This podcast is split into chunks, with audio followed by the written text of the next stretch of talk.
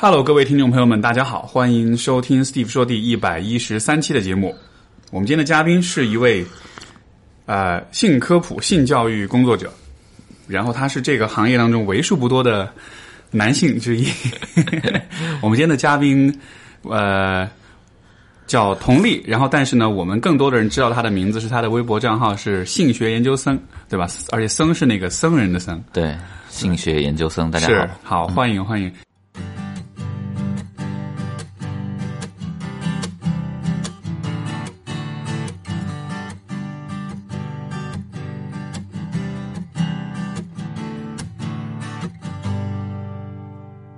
是研究僧呢？就是这个、这个名字是怎么来的？可以解释一下吗？嗯，其实这个名字大概起源就是考到了研究生这个嘛，然后考到研究生，当时是说又学了这个叫人类性学的，嗯哼，当时会觉得这两个这两个，当时也有一句调侃，就是说。呃，研究生是很清苦，呃，就是研究生嘛，就是生啊苦行僧的修行的意思嘛。当时也就是说，觉得诶，这两个名字在一起，感觉有一种悖论。就是那边性学嘛，哎呀，我当时就以为我们的导师带着我们的师兄师弟师姐一起看一些啊不该看的东西，做一些不可描述的研究，哇，觉得人生非常丰富精彩。但又觉得你如果是研究生，那你可能要读很多的文献，然后要做很多的调查，要做呃肯定很辛苦，对不对？对，所以这两个名字放在一起有点悖论。然后当时刚刚就注册微博嘛，那起个什么网名呢？就研性学就就是用了性学研究生这个网名，对。感感觉一边是声色犬马，另一边是清，对对对，就清贫的那种对对对对对比。是，所以所以人类性学这个，嗯，这个是什么概念？就能能能能能大概介绍一下吗？呃，人类性学是一个大概这个学科也不到一百年的历史，是一个就是涉及到生物学，然后心理学，然后社会学。包括哲学等一个综合性的学科，那这个学科在全球目前来讲，它呃的学科体系，包括研究方法啊，它都不是特别的健全。但是在有一些国家，比如说美国和荷兰，像荷兰的阿姆斯特丹大学等等，像中国呢，可能也不是很多，就是没有人类性学这样的一个学科体系的完整的建设。我们目前像我念的那个，只是其实只是属于其中的一个研究方向。这样子，你研究的是人类性学，它是一个方向。哦，人类性学是一个方向。对对对对对。那那还有什么？还有外星人性学？呃不不不不不是不是不是，就是他按照道理来讲，如果他理想的设置是有人类性学院，啊然后人类性学院里面可能有性医学、性生物学、性社会学，再再再细分。再细分，对对对相当于是结合不同的领域的。对对对对对。哦，是这样。哦，所以你的方向其实是人类学，是是是这样的吗？其实我的方对我的方向是人类性学，但是我最具体的工作做的是性教育。性教 OK，对明白嗯明白。说。我呃我觉得就是因为因为我跟佟丽是我们是一四一四年吧，一三年一四年左右，应该一三一三一三一四，嗯，然后从然后然后后来这个我一直在关注你的微博，我觉得特别我觉得特别特别有意思的一点，就是你的微博上面你经常会分享各种私信的提问，对吧？是。我我我其实觉得这这其实是我会非常感兴趣的一个部分，因为就听众朋友如果不了解的话，就是同丽的微博经常会贴那种就是很多人求助的这种跟性有关的问题，是。各种五花八门的问题，各种都有，然后你也会有一个简短的回复，然后你会把它贴出来，对，然后我看到的反应就是，我觉得就就这个还蛮蛮满足人们的那种偷窥欲的啊 你懂我意思吗？是就就是因为我们很少去公开的去谈论我们性的问题，尤其是自己的性的问题。嗯，但是好像你给了大家一个机会，嗯，就是看到哦，原来人们是有这样的一些担忧跟我我我不知道从你的角度吧，就是你、嗯你你你你对这样的一个。呃，你做了这样一个事情，嗯你你觉得是怎样的体验？我是这样想的，就是嗯，我微博之所以呈现了很多这样的一个内容，非常重要的一个原因是这样子的，就是因为这部分内容不被人知道。另外一个，我觉得是我呈现了一个非常真实的世界，因为我没有任何一条微博的内容是我自己写的，然后投给自己，没有，所有的人人的内容都是真实的提问，然后加上我的回复，是这样子的。所以我觉得你这样基本上就能够看到真实人性的那一面。OK，所以我觉得这是一个，就是我我我始终是我我有这样一句话，我说在别人的世界里流自己的眼泪，其实你都看到是别人的故事，其实就是这有些故事或者有些问题都是你曾经遇到过的，你也他也可能遇到过的，就是你能在这里其实看到你自己的那个部分，嗯，就是这样子的。所以我觉得这里面呈现的最多的都是是这一点是真实，嗯哼，第二点，我个人觉得就是原来因为我为什么会有。这样的一个风格和定性呢，就是原来我们因为我们是做教育和咨询的嘛，那你你可能会有一些 title，然后别人可能会来问你问题，是，然后问了问题之后，我们开始会呃很认真或者是很专业或者是很负责任说你长段话给他回复，但是呃这样的回复之后呢，你可能会发现，呃就是用户啊也好或者别人也没有那么耐心的时间看。但是后来有一个人说，就是他说专家经常不说人话，因为我们当时是小专家嘛，会给这样自己，或至少因为因为读过一点书之后，可能就会有这样的想法哈。然后他说专家经常不说人话，那那我就在想，专家应该怎样说话？就是有有这样的一个思考。后来我就在想，那可能我们是我我们说话需要更接地气一点。于是我们就我大概就会学会，就是想要转变思路，然后做一些简短，然后要精辟，然后又要。就是可能有一点幽默感的那种回复，也是能够希望他思考，而且我觉得语言的简短，呃的话也会留个留白一部分，那么剩下的部分他去思考，啊，是这样子的一个情况。所以说你后来的回复都还蛮，我我 我的印象中最你最常说的一句话就是。我是爱你的，你是自由的。啊，对对对对对对，谢谢谢谢。因为这句话确实也很多人呃也有讲过这句话，对，嗯，确实他们也看了很多，对，这是我我自己也会非常喜欢的这句话。当当你说这话的时候，你就你你的意思是是什么？能解释一下？我我忘了到底是，就是我后来回去查到底是什么样的情境，什么样的境况，我是第一次开始用了这句话。但后来每一次谈到这个谈到这个议题的时候，人们都会用这句话。嗯哼，呃，我记得好像是有一个人是说他，就是时隔十年以后，他回他非常想跟他的初恋回去上床。然后我大概说了，我是爱你的，你是自由的，类似于这样的这样的一个回复。OK，就是就是我会觉得有些事情就是是拦不住的，关于有些情感或者性的问题，都是就是你作为另外一个角色，想要劝说人家或者想要干嘛，都你没有办法劝阻人家，所以干脆就祝福人家，干脆就是。你决定想怎么做，我们都支持你。所以我是爱你的，你是自由的，我支持你所有的决定，大概是这样的意思。OK，所以所以是这个话表达的意思，其实是说你能够能够承认、能够接纳他所有的这些情感跟欲望，对，然后你其实尽可以去做你想要做的事情。嗯嗯嗯，明白。哎，呃，你刚才讲到一点，就是说你。选择分享这样的这些对话，是因为你想让人们呈现一种比较真实的世界，尤其可能关于性的比较真实。那你觉得真实的世界是什么样子？在你眼中，你看到的？呃，我觉得是这样子的。我觉得真实的世界一定是呃有黑暗的。嗯哼，因为我觉得很多时候人们。就是因为我们都会做咨询，我觉得人的人人们有时候会咨询的人，有的时候之所以很痛苦，来做咨询的人之所以很痛苦，都是因为他们有的时候活得特别的理想化。怎么讲？呃，举个例子，就是嗯，我有一些来访者，他们知道伴侣之后，非常的知道伴侣出轨之后，非常的痛苦。那呃，很有有一部分人他是这样的，他是没有任何的经，就是这样子的。感觉，或者是说他没有任何的防备，嗯，也就是说，在他过去的经验里面，她认为她老公一定不会出轨，直到有一天她发现她老公出轨的时候，她感觉她的世界崩塌了，嗯哼，所以呃，但是在我看来是什么呢？就是跟我说投投稿出轨的大把的，就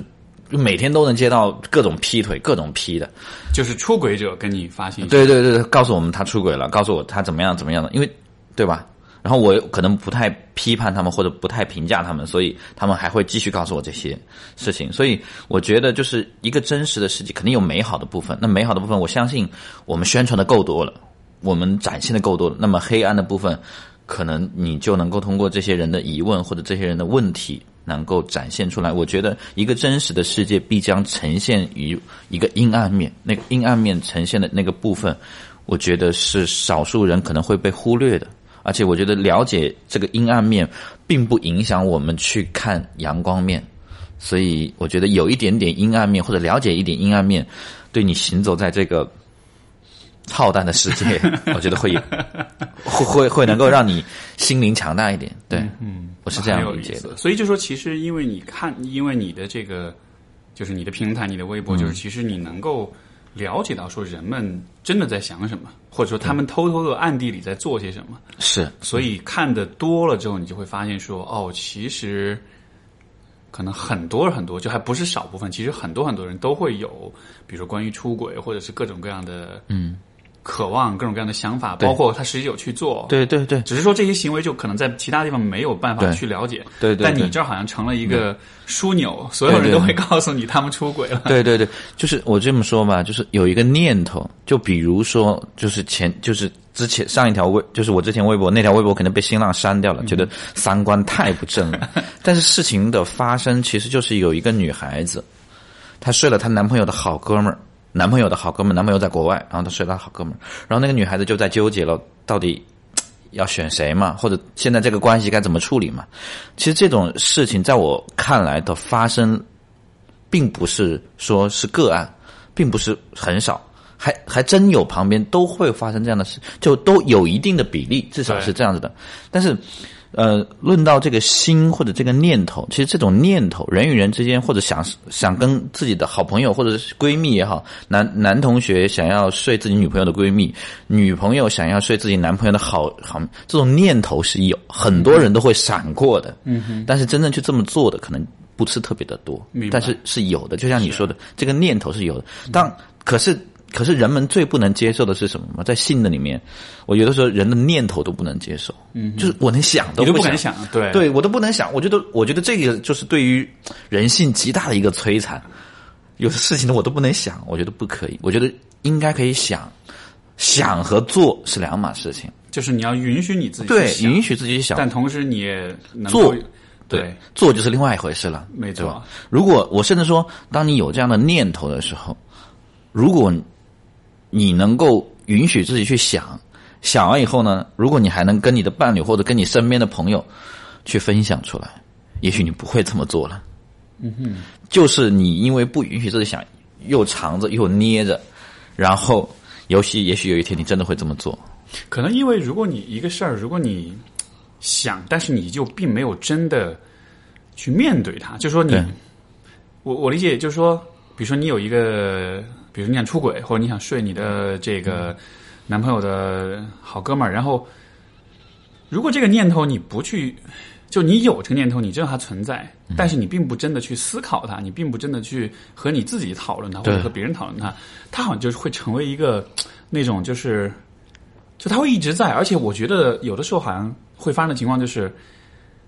你越不想它，它越会，它越是一个难以捉摸、难以把握的东西。嗯，但它对你的影响就会越来越大的样子。对对对，因为呃，因为我理解，就是人对于可能这种不确定的、这种未知的、包括禁忌的这种东西，可能它都会，就它其实会唤起你的那种本能的那种关注吧。对对，所以。所以，所以，所以，你觉得这个跟环境有关系吗？就是说，我们的大环境，因为我觉得总体来说，其实说到性，说到情欲，而且说到关于情欲的多样性的问题，对。对吧？就我们其实从性教育的角度来说，我们不太看这个部分，因为像我，我像比如说我经验中的所谓的性教育，在讲都是生理知识，对对，生物学、解剖学的知识，嗯，但他其实不太讲，就是心理上我们要怎么去面对自己的情欲这个问题。明白。呃，首先你问到了两个问题，第一个问题是跟我们的大环境是否有关系，对吧？现在呈现的这个叫做性欲多元或者是性情况，那我们理解它叫做目前处中国啊，就是处在一个性革命的时代，就是我我们都在这个革命的漩涡之中。啊，所以，嗯，所以这个革命呢，就一直在人民内部之间在各种矛盾和斗争。就是但是呈现的一个结果就是性欲多元化或者性的多元化的结果，有人非常的保守，有人非常的开放，有人就是在保守和开放之间游离这样子一个状态。那在这样的一一个情景下，包括整个经济以及互联网的情况下，那就会呈现于呃呈现在非常呃多元的这样的一一种情景。那跟现代社会来讲的经济和互联网的运用是有一定关联的，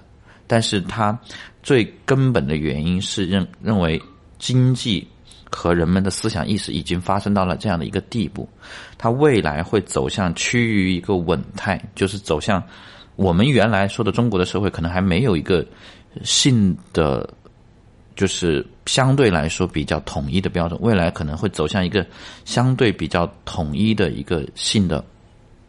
文明的一个状态。那目前来讲，还没有完全实现这样的一个状态。性的文明的状态是什么样的状态？也就是说，其实我我个人理解理解的这种文明的状态，会是一个。就是不太会用私人的，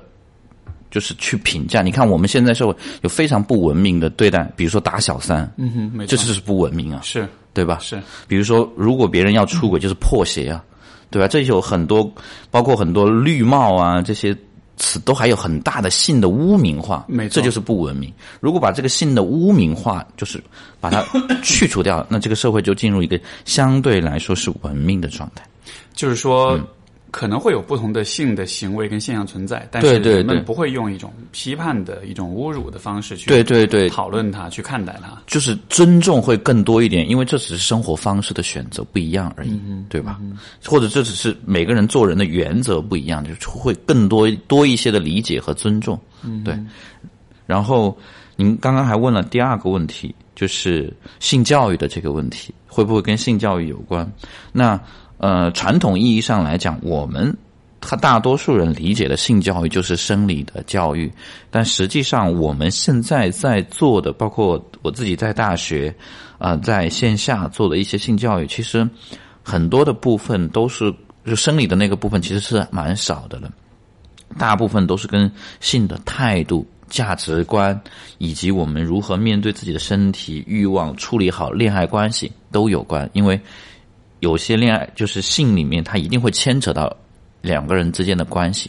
所以这也是性教育中非常重要的内容之一。对，生理的部分是一个基础，然后还会牵扯到一些文化呀、社会这些方面。在这个教育的这个过程中，你觉得你所遇到的最最大的挑战或者障碍是什么？我个人觉得，最对于我们自己来讲，就是什么样的教育或者什么样的内容对于。用户来讲是能够最好的或者是最有效的帮助到他们，因为现在来讲，几乎哈我们所遇到的那些人，没有人跟我们说性教育不好，啊，大家都会觉得支持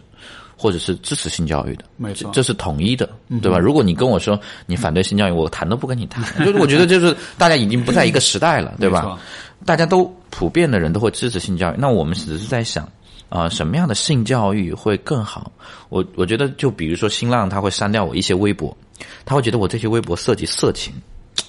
但是在我看来，这些问题没有任何一个问题是会涉及到色情的，因为这都是别人真实的提问，然后也没有什么具体性行为的描写。就是，而且如果有发图的，我都会打上马赛克的。对，所以我觉得，我觉得没有一个色情涉涉及到是淫秽或者色情的东西。但是可能大家对于这个尺度的把握，或者大家对于这个内容的讨论，就像他前几天删掉了我的那条微博，其实我觉得人家。就是一个真实的事件，是是什么事情可以就就就就是就是那个事件啊，就是有一个女孩子她说她睡了，然后新浪就把这条微博删了，然后说此条微博涉及淫秽色情。OK，我我真的我真的我真的觉得他没有性的描写，他只是她只是很困惑，然后她当然她也有问，就说哎是跟前男友呃跟自己现任上床舒服，还是跟现这个男朋友的闺蜜上床舒服？她有她有去这样的表述，她有这样子讨论和思考。对吧？然后我当时就问了，我当时就我，因为他问他问了一个问题，到底是呃，因为她的男朋友的闺蜜会跟她说，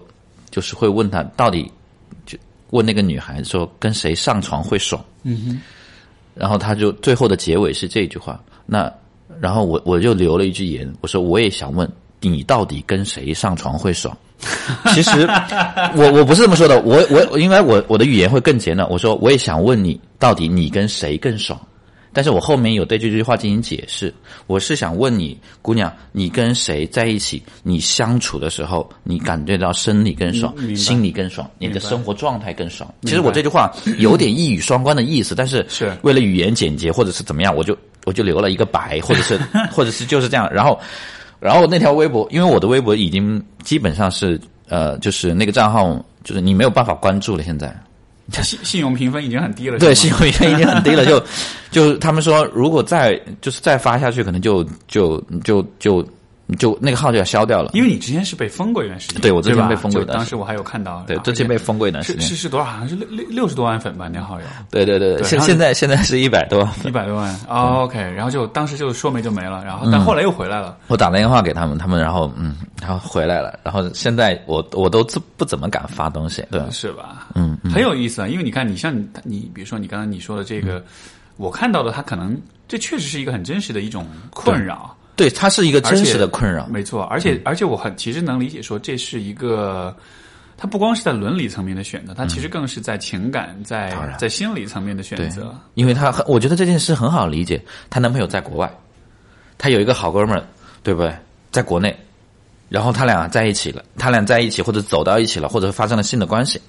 我觉得这种事情还蛮常见的。没错，而且而且而且，我觉得就可能人，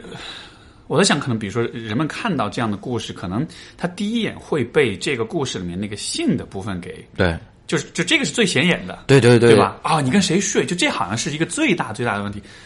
但是其实这背后是涉及到的是伦理的问题，涉及到的是情感的问题是没错，因为因为就是啊、就它是涉及到一个选选择跟对与错的问题。对，而这个方面，就其实我觉得可能在性的问题的探讨的背后，很多时候都我们在探讨的其实就是所谓的伦理，就这就伦理的意思，不是说道德伦理的，就我说的伦理的意思，就是说我们怎么去做选择。对就像那个最经典的那个讨论，一个电车失控的电车，对吧？你是压死一个人还是压死十个人？有一个悖论。对对对，就其实就是做选择的过程。好像我觉得这是人我们很缺少的一种啊、一种能力，就是我们怎么去用一种很深入跟啊、跟持续的、跟专注的思维去考虑你的每一个选择可能带来什么样的后果，而你又愿意去面对怎样的后果。是所以像这个事情，其实我理解没有。就像你，我其实很同意你的回答，就是说它其实没有标准答案的。当然它真的是取决于就是你在这个当事人在这个情况之下，你做了两种不同的选择，分别什么样的情况，然后你会比较喜欢哪一种结果，然后你会愿意去承担哪一种结果带来的代价。对对对，对吧，是的。所以其实反而是外界是不能告诉你你应该怎当然，么办的。当然，就是我们没有办法帮 帮助他做选择，我们只是去可能会帮他问一下，就是你自己怎么想的，或者帮他思考一下。然后我觉得，因为很多涉及性的问题，最最大的一个弊端就是人们马上就会陷入跟道德的讨论，没错，跟跟这个一些规则或者一些 对世俗对你要求的讨论，但实际上在我们看来，我们都会先把道德拿到一旁一边去，因为在不同的社会环境下，道德的标准不一样。没错，我的道德标准跟你的道德不同标。如果我拿我的道德标准去给你去实施，那我个人觉得这是强奸我，对吧？这是不你不尊重我，我我有我的想法，对不对？对，就像我我始终觉得，如果你在公交车上。你看到有一个老人，嗯旁边坐的一个年轻人，你让那个年轻人给那个老人让座，我觉得这是我不对。如果我有座位，我就给那个老人让，但我不能要求别的年轻人一定要给老人让座。他坐在那里也是他的权利，我不能拿我的道德标准去评要求别人，他不做或者他怎么样，我我觉得那是他的选择。这个里面，我觉得有没有这样一个，就是说，当我们说到道德的时候，因为我前两期节目还有谈这个问题，就是我觉得道德可以分成两种类型，嗯，一种类型是描述性的道德，就是它描述的是作为一个整体，作为一个民族，作为一个社会，我们比较赞同和支持哪些行为，就哪些是所谓的美德，对。对吧？比如说给老人让座，对对，比如说这个孝顺父母，嗯，就是这些行为是，如果你做了，我们会鼓掌，我们会赞美。对对对，但是还有一部分的道德是所谓的规范性道德，就是嗯嗯就是关于对错的问题。对，比如说杀人抢劫是不好的，对，比如说强奸是不对的，是欺骗是不欺诈是不对的。嗯，就它界定的是哪些事情是错的，是不公正的，是不正义的。我觉得好像很多时候我们会把这两种概念混合起来。就比如说给老年人让座这事儿，它其实只是一个描述性的社会性美德一个一个道德，一个美德，但是我们会把它当做是一个规范性的道德来对待。就是你如果不做这件事情，你你你你就是你就是个畜生。但是这显然是一个，就你你是把一个大家拥护的一个美德扣上了一个正义或者不正义的帽子，这样子其实就具有一种强迫性，就就被强奸的感觉。对对对对，所以，所以，所以，好像当我们谈到性的道德化的时候，我觉得普遍发生的状况好像都是这样的。对的，就是说，我们会认为好像性当中有一些绝对对的或者错的事情，但实际上很多时候我们在谈关于性的伦理跟道德的时候，我们更多谈的好像是，我觉得其实还是描述性的道德，比如怎么样是坦诚的，对对。怎么样是令人愉悦的，对。虽然比举个例子来讲，就是 我我们可能会赞美忠诚，对。赞美忠诚，或者就，但是你不能强迫的要求每个人都忠诚，因为忠诚这件事本来就是一种选择，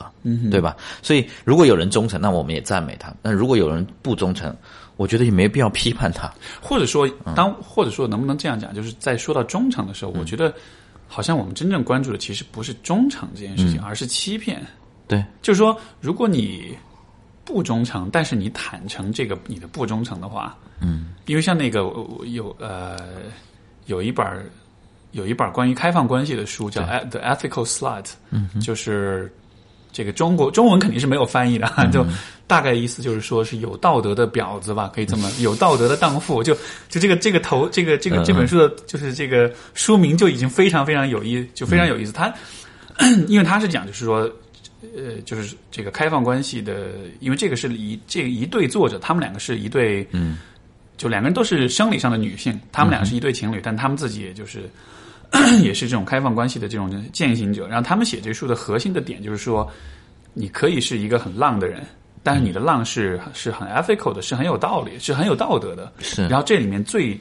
基本的一个点就是，你需要对你自己坦诚，你需要对你的伴侣坦诚。对对就对我不能承诺我对你忠诚，但是我们对于我们都不能忠诚这件事情是很 open，是很坦诚，我们是愿意去讨论的，以及我们愿意去共同去面对，嗯哼，由此带来的各种各样的结果。所以就好像我，所以我觉得好像更多的是我们谈论的其实是就是是是否坦诚，是或者说是否有欺骗这个事情，因为好像性的问题当中，我看我我的感觉是最引起。争议跟冲突的，像出轨也好、小三也好什么的，其实是欺骗。对，是欺骗。对，呃，我觉得你刚刚说到的这一点，我不知道是不是 是在你的书还是在谁的书，应该是你的书啊。就是谈到有一个忠诚，有一个观点，就是你是，就是你最大的忠诚，可能是忠诚于你自己。嗯，对，啊应该是你的观点我我有写过这样类似的东西。OK，就是这个观点对于我的启发是说，哦，那那也就是说，你所有的行为，包括包括我我我之前也也有跟我的粉丝讨论，因为他说他说老师什么叫做淫乱？哦，我我说什么叫做淫乱呢？在我们这个性学里面，你无论是怎么样的，就是反正都都都都是都是允许的，至少性学家的社会里面都是允许的。后来我在想，到底什么叫做淫乱？我觉得不就是忠诚也好，或者欺骗也好，或者是淫乱也好，我觉得它有一个核心的是说，是自己的一个标准，就是如果我我所谓的淫乱是，你如果没有遵循你自己内心的想法，去委屈自己，或者是就是把自己的这种性的行为，或者是发生的这件事情，不是你当时或者是当下的一个内心真实的感受，而去屈从了这个社会或者屈从别人对你的一些宣扬啊、教导啊，或者是引导啊、诱骗啊。这样的行为的，如果一旦发生了这样的行为，就可能是属于淫乱的啊就是你没有忠诚于自己。我明白就这两个概念就会一样的。就比如说有人跟你说三 P，然后你觉得啊三 P 很好玩是吧？三 P 就是，然 后对，然后但是这可能并不是你当时想要的，或者是你也没有想清楚，我就是觉得你可能会是淫乱的。所以所以这这有我不知道有没有描述清楚。所以我理解你所指的淫乱，其实是指有点像是你做了一件令你后悔的事情之后的那种感觉。可能吧，可能吧，可能吧，就是就是你你当下的本心没有遵循你本心的性的一些自我的原则，而且它的突破并不是你这种突破并不是你特别想要的，它并不是自愿的，它并不是。特别自愿的，就是它有一些是被或者是受到了某些事情的鼓舞，或者是明白明白。比如说，比如说你内心觉得，你发自内心的觉得婚前不应该有性行为，对然后但是你结婚之前，你被你的伴侣要求一定要上床，对然后你做完之后，你就说天哪，这好淫乱。对对对，类类似于这样子的。但是你如果你的价值观跟你的社会、跟你的一些的东西可以随着这个往前调整或者是改变，我们叫做接纳嘛。那我也觉得那也行，对吧？但是如果你处于一直处于一个矛盾和斗争之中，我那我会觉得你可能这样的行为的话，对你生活就会造成一定的痛苦。我我觉得这是一个很好的角度，就是说在思考性的问题的时候，因为人们都是会去找一些标准，对吧？怎么是对的，或者怎么是好的，怎么是 OK 的，但是。实际上，真正的标准是在于你自己的感觉。对对对，你会对于不同的事情有不同的看法。你能否接受三 P？你能否接受开放关系？你能否接受各种各样的这种行为？其实都是有一个，就就是我能否理解，就是其实人们做这种呃性伦理的、性道德的判断的时候，其实靠的是自己的感觉。对，因为我觉得性有一个属性，就是非常属于私人的部分，或者是非常隐私，性没有任何羞耻的部分。那个非常隐私的部分，就是那就是我自己的事情，我想怎么吃东西就怎么吃东西，对不对？我想怎么做爱我就怎么做爱，我应该是我这个私人的部分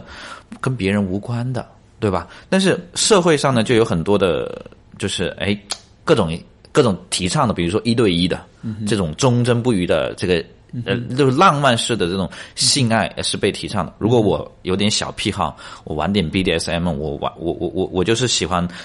做爱的时候拍照。举例啊，我就有这些小小的癖好，然后我会觉得，哦，我好奇怪，我我好，我我是不是跟别人不一样？嗯，然后人呢就会有一种，哎，我是不是有病，对吧？但实际上，如果我们需要的话，就会告诉所有人，OK，嗯，有人喜欢吃素，有人喜欢吃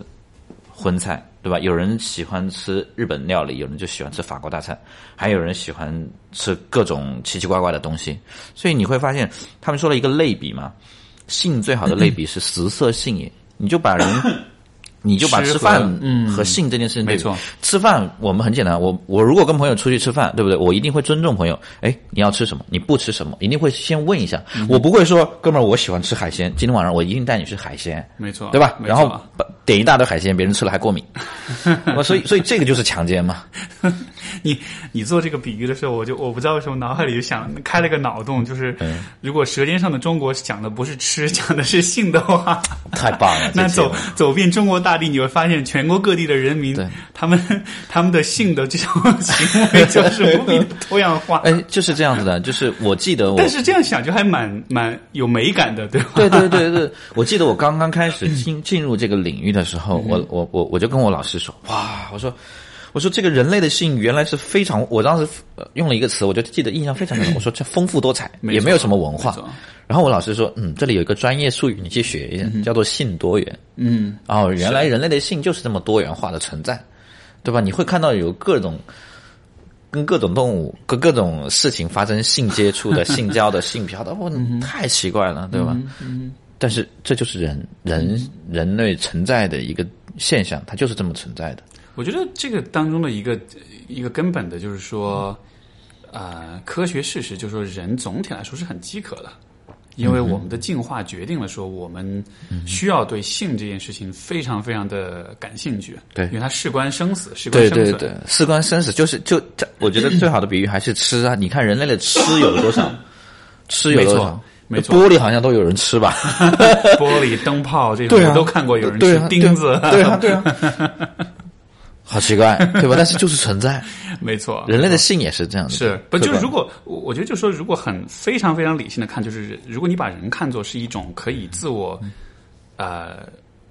就是可以自我繁殖的一种机器，或者说一种、一种生物体的话，吃和做爱其实就是能量的输入以及复制自自我。对，然后，然后就是这好像是人类就排开人类的文明，就是后面我们有自我意识的这个部分，对。我们的创造，所有这一切，如果你只是看这个最基本的生，从生物体的层面来说，这这两件事情就是他们存在的，应该说是所有的生物体存在的根本。能够延绵或者能够延续人类这个种族一个最根本的原因就是吃吃就吃还有性，对不对？繁殖，然后就是要能量输入，所以它一定会呈现出非常多元的状态。之后可能通过进化、生物选择、达尔文的那那套体系出来，哦，保留了非常主流的那个部分。嗯哼，但是非常。有些有些也也也许这些部分的内容是写到我，假如说按照生物学的讲，写到我们基因里面去的，对在你身上没表达，在另外的人身上表达是了，对不对？是是而且他的表达对于这个种族来讲是非常有意义的，因为基因 就是就基因如果不表达，它最后就会消亡，所以在人类里面就写着这样的基因而已，对吧？而且而且，我觉得就人们在看很多问题的时候，可能少的缺少一种观点，缺少一种角度，就是说，所有的行为、所有的表达，其实都是一个嗯，那叫什么？就是一个 bell curve，就是它是一个分布。嗯，它不是说是一个人只有哪几种具体类型，它是一个分布。这个分布当中。不同的人的呈现状态是不一样的，只是说大多数人是在这个正态分布的中央，然后是最主流的那一部分。但是你永远有一些更呃叫做什么，就是就是更小众的、更边缘化的一些人，他们的行为跟大多数人不一样，但是他们也在这个分布之内，对对他们只是比较偏离嗯。这个这个这个中心而已。对对对，我们把它叫做性的相谱，就性相谱，就是就是有有主流的部分，但是很多人是零星分散的，是没错。在在很多的领域都是这样子的，没错对，在没错呃，我我在想一个更嗯。根本的一个问题，就是当说到性这个字的时候，你觉得它到底是什么？啊，你的定义是什么？呃，所以其实这是蛮哲学的话题，因为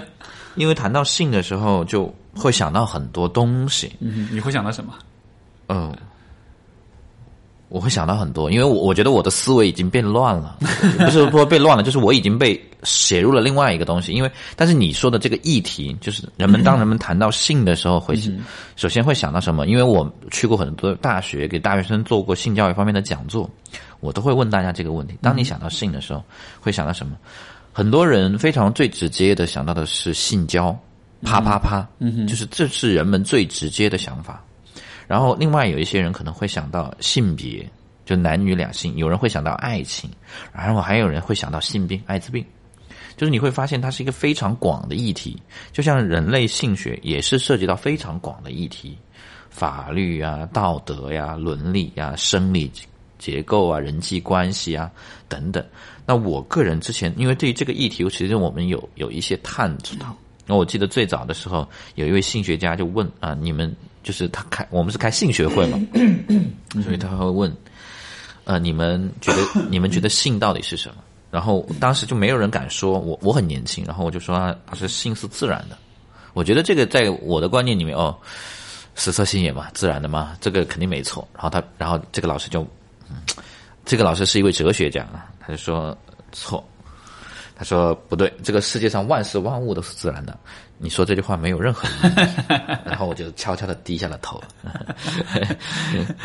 然后，然后还有一位，就是后来我还听过一位老师说，他说性是快乐的。嗯，这这这是一位老老性学家说的。这句话就是我理解，就是我觉得把性是自然的又提高到另外一个高度。嗯哼，就是它是一个很快乐的东西，它确实是很快乐的部分，而且它的本质或者本心，比如说性高潮、性的感受都是快乐。当然，我们这个社会有一些可能不愉快的东西跟性有关的，比如说强奸、性暴力、性骚扰，然后还有。等等的这些负面的事情，但这些事情都可以通过我们的社会文化或者法律道德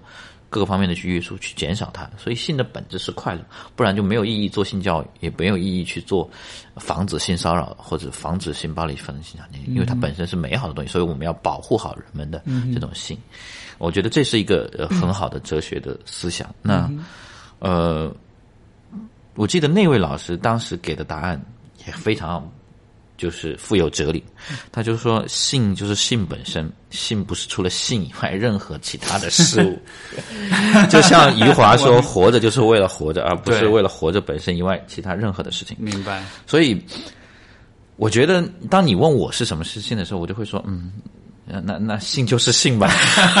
所以我我我已经就是重新建构了对于性的理解，但是在我的思想的观念里面，我我我至少我会觉得 性是自然的，性是美好的，嗯哼，这些是我觉得我们对性的态度和观念，我个人而言是非常非常积极的，甚至是阳光的那种心态吧。我也希望这样的一个心态能够呃传递到更多的人，因为我觉得虽然我看过那么多那么多的阴暗面。对，我觉得我是应该是看过在性里阴暗面最多的人了，什么劈腿啊，什么什么，我都我都我就都觉得都都见过了，就是大家都不能接受的，我都接受了，我都能看，而且都能接受。我觉得我都这么阳光，为什么你们还不阳光，还那么黑暗？对，嗯，那那你有没有嗯？你会不会有这样的疑问？就是说，它既然是一个阳光的、愉悦的、积极的事情，但是为什么人们对于这件事情还有这么多的痛苦？就你不觉得这很，就你不觉得这很奇，就是这很矛盾嘛？嗯嗯，在说到这么一件，按理说应该是很阳光、很是对吧？然后，但是就围绕性的各种的困扰、各种的痛苦、各种的自我否定跟批判，就好多呀。就对对对这这又是怎么回事呢？嗯嗯，因为我我觉得这里面涉及到两个层面，一个是我们社会文化的要求或者是规范，嗯哼，像这个部分也会是超我的那个部分嘛，对吧？还有另外一个部分就是本我，就是本我的那个部分就是又自私又贪婪又各种想要，对吧？我觉得就是其实这就是一个本我和和超我在打架的过程，在对话的过程，最后让自我就很矛盾。我到底是应该听从欲望的想法，听从贪婪的想法，遵循我的本性，还是我遵循这个社会文化的伦理的道德的要求的别人的美德呢？嗯哼，我就我我我就很痛苦啊。嗯，所以这按照按照这样的一个思思路来讲，它可能会是一个。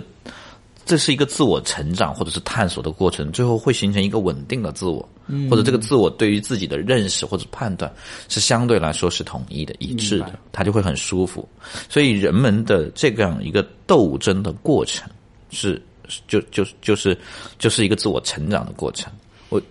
举一个小例子，就是我有就是可能有一个男孩子就他就是约了个炮，按照我们现在来讲好像没什么。但是在他的伦理道德里面，这是大逆不道的事情。他怎么能跟女孩子就只上床不谈恋爱呢？他他谴责，就是他觉得自己怎么自甘堕落到这种地步？就是他觉得，因为在他原来的接受的教育也好，他的家庭就是他父母可能都是老师嘛，然后对他的家教也很严，然后他旁边他身边的人都是那种啊。就按照他的话来说，就是大家都是看起来非常忠贞不渝的，但实际上他也知道是背地里干嘛的，对吧？然后他就会觉得自己的行为好像跟跟他原来的接受的那套的教育理念、价值观完全不一样。然后他的觉得他他的三观在崩塌，啊，然后嗯，我我我我我我能够感受到他能够在这里面去跟自己原来的那套理论。在斗争，他可能会需要新的体价值体系去支撑他目前的行为或者是想法。对，这里面会不会有这样一个问题，就是说，因为我觉得，像比如说你刚才讲这个故事，就是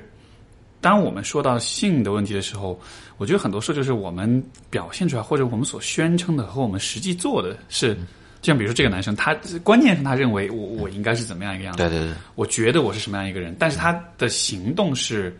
不一样，甚至很多时候可能是相反的。对对对，就好像是说与做之间的这种对这种对比、这种差异。对对对，因为这个里面也也是一个非常关键的事情，就是人们在性的问题上其实存在一个很大的叫做性的虚伪。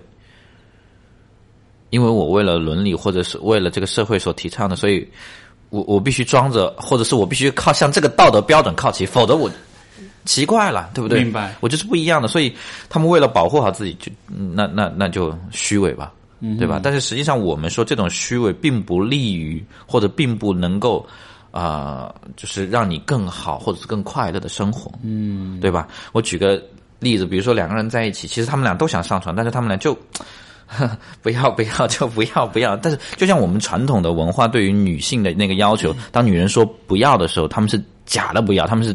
他们是就身就嘴上说不要，心里很诚实。这就是一个典型的非常性的虚伪，但实际上真实的是，女人说不要的时候，叫她可能真的是不要的。我所以这样子其实会导致的一个结果就是，如果你说的是不要，但是但是你对自己不坦诚的话，这其实反而会啊，就是就是人们反而会倾向于觉得，当你说不要的时候，你是你是想要的。对对对就是说好像我们在习惯了虚伪之后，我们反而没办法用真诚用真诚的这种方式来看待。所以，所以我在我自己的性教育的领域里，我是鼓励叫做鼓励女性情欲表达的。就是如果女性或者是哪个女孩子跟我说要或者想要上床，我都会嗯。你是棒棒的，对不对？当然，同时我们要宣传另外一个观念：他说不的时候就一定是不；他说要的时候就一定是要。就是那如果大家都是很真诚的表达，甚至如果有一个男性跟你说，有男孩子同样的，如果男的很坦白的、直接的跟你说：“哦，我想跟你上床。”我觉得，如果你想上床，你就应该答应他；如果你不想上床，说不好意思，我我不太想跟你上床，或者如果我想睡你，你会知道的，我来吧。所以你大家对于性的需求或者是沟通更加直接，或者更加就不需要那么赤裸裸的要假装跟你谈个恋爱，实质上是只是为了跟你上床。不需要的话，我觉得大家可能都会活得轻松一点、愉快一点，对吧？这个好少一点套路，多一点真诚嘛。我 我觉得这个好像不光是在性的领域，其实我觉得好像在生活的很多领域，我们都是这样子说一套做一套的，对吧？因为好像说的这个部分，这个对外宣称的部分，就像你所讲，就是这个好像是一个为了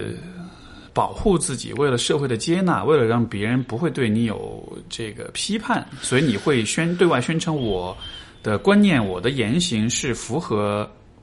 大多数人的看法的。我是一个总体来说，嗯，不会走极端或者不会做这种例外行为的这样一个人。然后好像这样子的话，你就能够融入这个群体当中，你就能够被大家所接纳，你就会被大家认为是一个打引号的正常的人。对对，然后这样子，你其实会比较安全，嗯，你其实会呃处在一个比较有序的、比较友善的一个，就像比如说，如果你比如曾经，比如说三十年、四十年前的中国，如果你是个同性恋的话，你是一定不能告诉他你是同性恋，对因为这样子的话，哦，那你的生活就就可能就乱套了。但是在今天的大环境，我们对同性恋更加接纳的时候，你可以跟别人说，嗯而且你也能预期有有相当一部分人是会接纳，是会 OK，他不会是不会那什么，就不会攻击你或者是贬低你。嗯对但是如果另外的一些行为，你的感知是，就比如说这个开放式关系，假设、如果你对外宣称你是你自己是这样的一个、嗯呃一个践行者的话，你是践行开放关系的话。当你这么说的时候，你其实就给自己带来极大的社会的风险，对。被批判的风险，被拒绝，然后被排斥被孤立、被排斥的风险。所以就好像是我们自己的情欲、自己的这种性的选择和你是否能被群体给接纳，嗯。这好像是一个永远都是在冲突的事情。能够被主流文化或者是接纳，或者是怎样。而且就不光是性啊，我就觉得你看，嗯。大家都说我们现在戴着面具活的，这面具其实就像是一个通往群体接纳的一张门票一样，就那种感觉，就你得这么做，你得戴面具，你才能够足够安全。对，因为因为好像人总体来说还是比较怕被驱逐、被排斥的，就好像这像是一种很本能的一种恐惧。你就会寻找跟自己类似或者相同的认同，没错，融入进去。没错，嗯，所以可能也是这样子才会有这种，比如各种各样的这个性少数群体，他们会有自己的圈子，会有自己的小团小团体，然后对，会有自己的亚文化。没错，因为这也是一种形式的接纳，就好像我能够被和我一样的人接纳，然是后我们大家报一个团，那这也 OK，对吧？就嗯，我呃，还有一个我其实一直都特别好奇的问嗯题就是，因为比如说当我们谈情欲啊、谈性啊，就公开谈论这些问题，嗯，包括情感的问题，其实绝大多数都是女性。对对吧？就是嗯、但是我一直以来的感，因为我的很多女性来访者，就他们在跟我谈到，比如有关他们的性和情欲这个方面，包括他们和男性的这种，嗯，啊、之间的这种性的关系的时候，我一直有的一个印象就是，我觉得女人总体上是不那么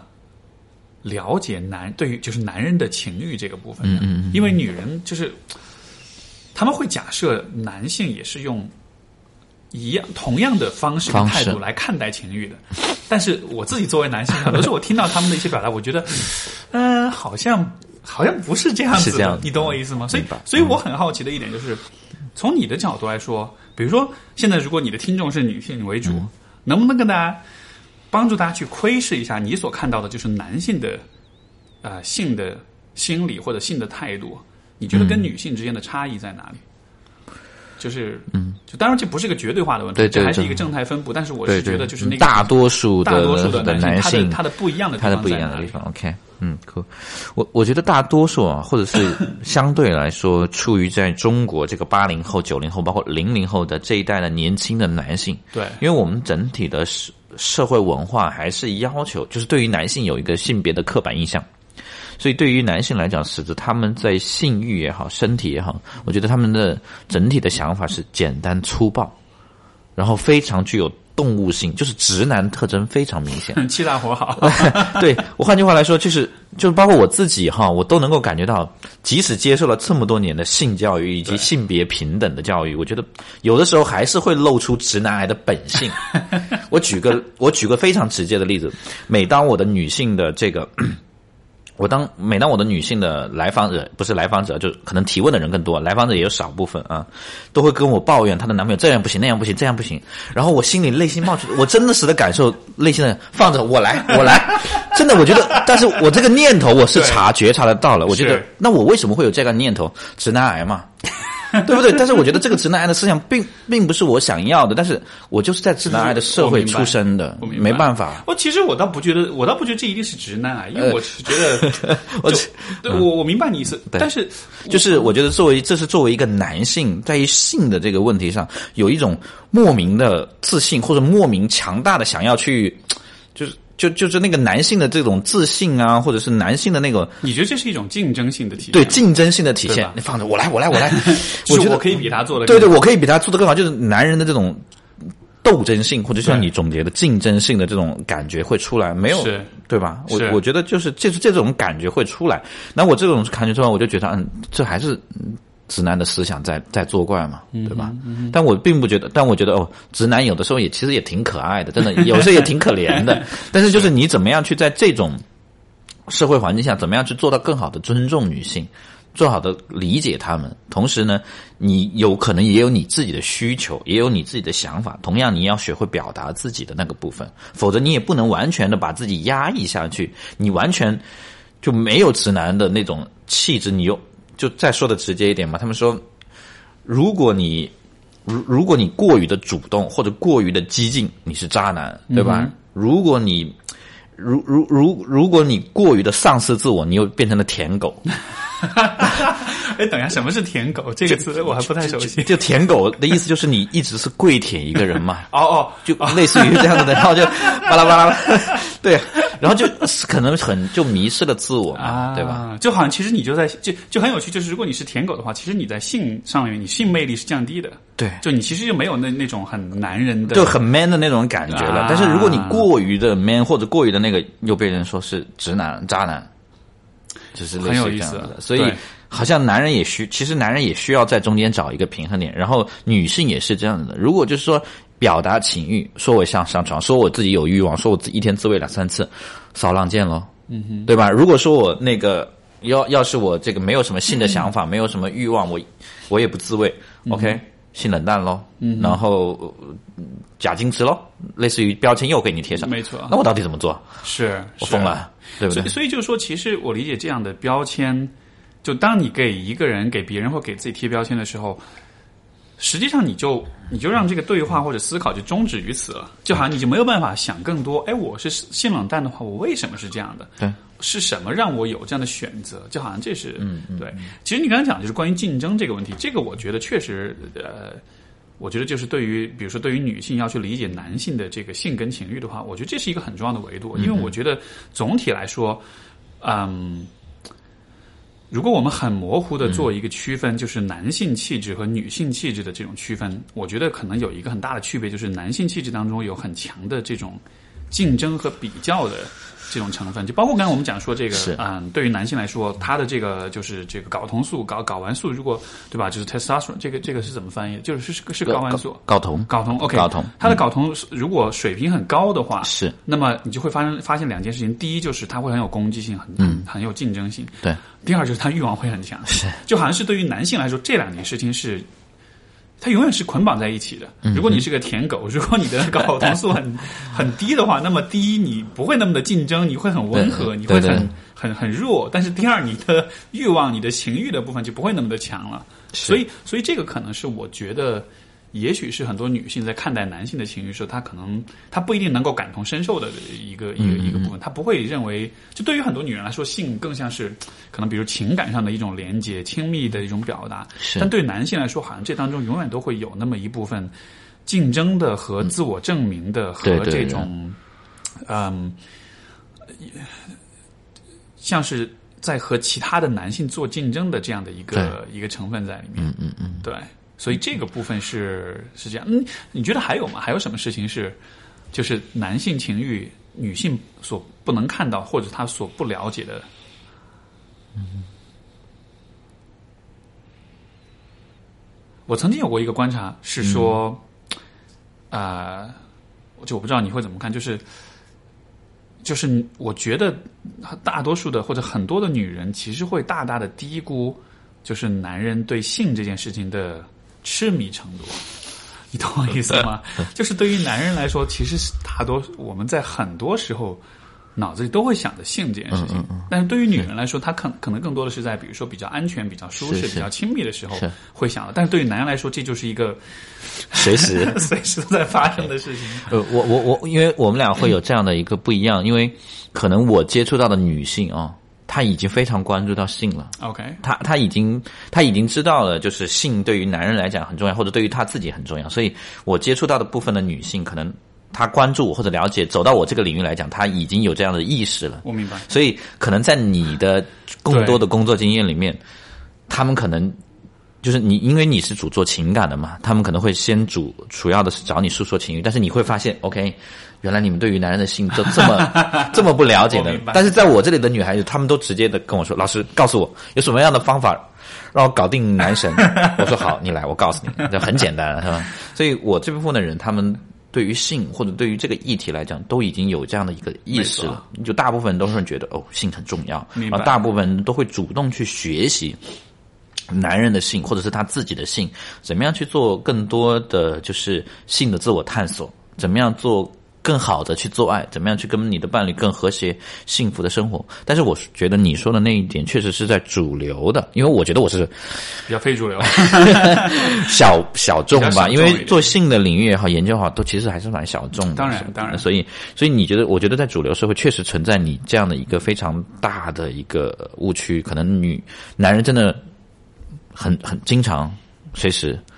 都会想到性这件事情，但是女人可能一定要。他有他的需要，需要或者环境，或者是情绪的要求，才能想到这件事情。对我，我为什么会这么说？也是就是前段时间，就是那个有一个我的一个朋友，也是之前我们节目嘉宾，就罗爱平老师。然后，因为他最早是讲这个，就是关于中国剩女这个现象。然后他后来前段时间出翻译了一本美国的一本书，呃。这个书当然在国内就没法出版，后来我我帮他介绍到台湾的一个出版社出了。这个书是讲什么？它是专门，它是个社会学调查，专门讲那个就是，就是就是相当于是我们说小三这个角色。他访谈了好像是五十才多还是六十多位，嗯跟已婚男性有过交往历史的女性。是。然后这个书有一个部分我觉得就很有意思，他就讲说，因为他是讲这些这些关系都是怎么开始的，嗯是怎么发展的，怎么然后到最后怎么终结，他是。通过这些女性的口述个人史去整理出了这样一些规律和这样一些呃，发现了很多的这种规律跟现象。然后，它其中一点就说，就是绝大多数这种第三者，他们在和这个男性开始交往的时候，他们都觉得他应该不是想要睡我才跟我交往的吧？他们应该都只是想跟我做朋友吧？然后，但是，但是，就是其实站在男性的角度。他就只是想要睡你，你懂我意思吗？就是我就发现有一个很有趣的一个对比，就是从女性的角度，永远都是在想说，他应该不是或者不只是为了想要睡我吧？但是从男性的角度，大多数时候，这就是他唯一的动力。就是这个是一个让我觉得很好玩也很有意思的现象，就是男女两性对于就主流的这种人群哈，就是对于。性的意图这件事情的理解会有如此大的偏差，会有如此远的距离，是。这是一个我其实还一直蛮 百思不得其解的一件事情。对，嗯嗯，还是没有办法，好像女性没有办法从男性的这个角度去感同身受啊。就是，就像我觉得刚刚你说的说到了一点，就是可能男性就是直接的是想要睡你，然后呢，最后呢发现，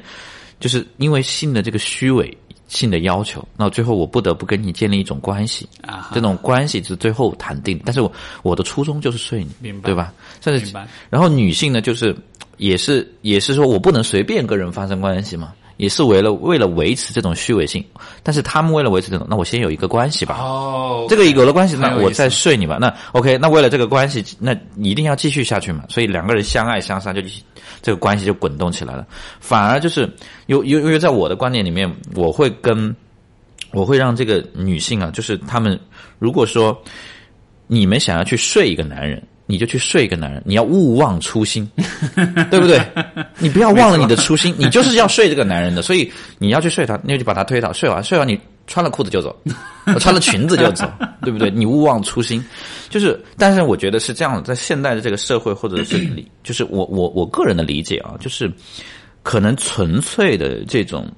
性交，就是这种抽插呀，或者是这种爱抚，其实没有任何的意义，人。人也不会想要，但是可能还是想要的这个性爱之中的一些情感的交流。对，这种情感的交流对于人来讲是一个极大的满足，这个很重要的一个部分。但是要不要建立一个关系，就是会要打一个问号。哦，这个关系是另外一个界定。没错，举个例子来说，你跟一个女孩子上了床，你们那个晚上很恩爱，很好，但是这是停留在那个部分。但是我们俩 OK，要不要接下来做一个长久的炮友？这是个关系吧？嗯哼。那 OK，我们炮友有一个核心的重要的是，大家为了彼此的性爱的愉悦或者是开心，就仅此而已，对不对？那这是这个关系的核心。那 OK，如果大家觉得不要不想要这个关系，那之后再不要上床了，做朋友喽，对不对？这也是另外。那如果觉得更好，那我们可以做情人，对不对？如果觉得很更进一步，可以做恋人，那再进一步可以结婚了，或者可以更更更更深入的关系都可以去探讨，就是要不要进入一段关系，或不明确彼此界定这个关系，我觉得要要很有意思。我我觉得就你刚才讲这两点，我觉得非常重要。第一个就是说，如果从性虚伪的角度去看的话，实际上男性或者女性的很多的行为都是一种所谓的性虚伪的表现。像你刚才讲的，比如说男性他他可能只是有性的驱性欲的驱动，但是他为了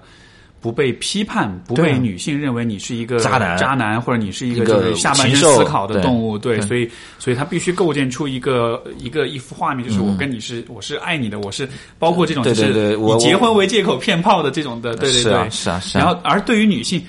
这个你刚讲这个点，确实是我我之前都没有想到，就是其实女性也会有这种性虚伪，嗯，因为她也会不想是一样的呀。对，就她不想让自己显得她是一个轻浮的、呃，女对。呃浪荡的或者是很随意的这样一个人，对对对。就就所以你看，经常比如你看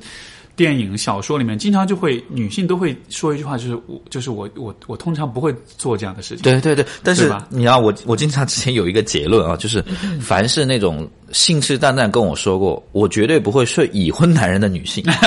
他们最后都会睡已婚男人。就是这是我在我工作经验中经常听到、经常发生这样的话，所以你千万不要说你以后绝对不会干什么事情，是就是就反而你基本上基本上都还会做。所以就说，如果一个人宣称我绝对不会怎么样，其实就说明他的我们说他的性虚伪程度是很高的，可以这么讲吗？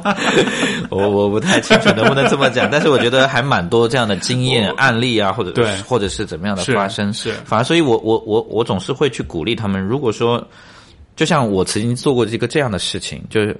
我就跟女孩子就直接说，就当然比较熟的朋友才可以这么做，大家真的是朋友。我说我想跟你上床，嗯哼，然后还有一句话，我想跟你恋爱，嗯哼，你觉得这这两句话对于他们来说，就对于同样是对不同的女性来说，他们会去感觉哪一个话更真诚？哦，有意思。对，然后我想跟他们上，我我说了有一句话说，我想跟你上床，他说，嗯，你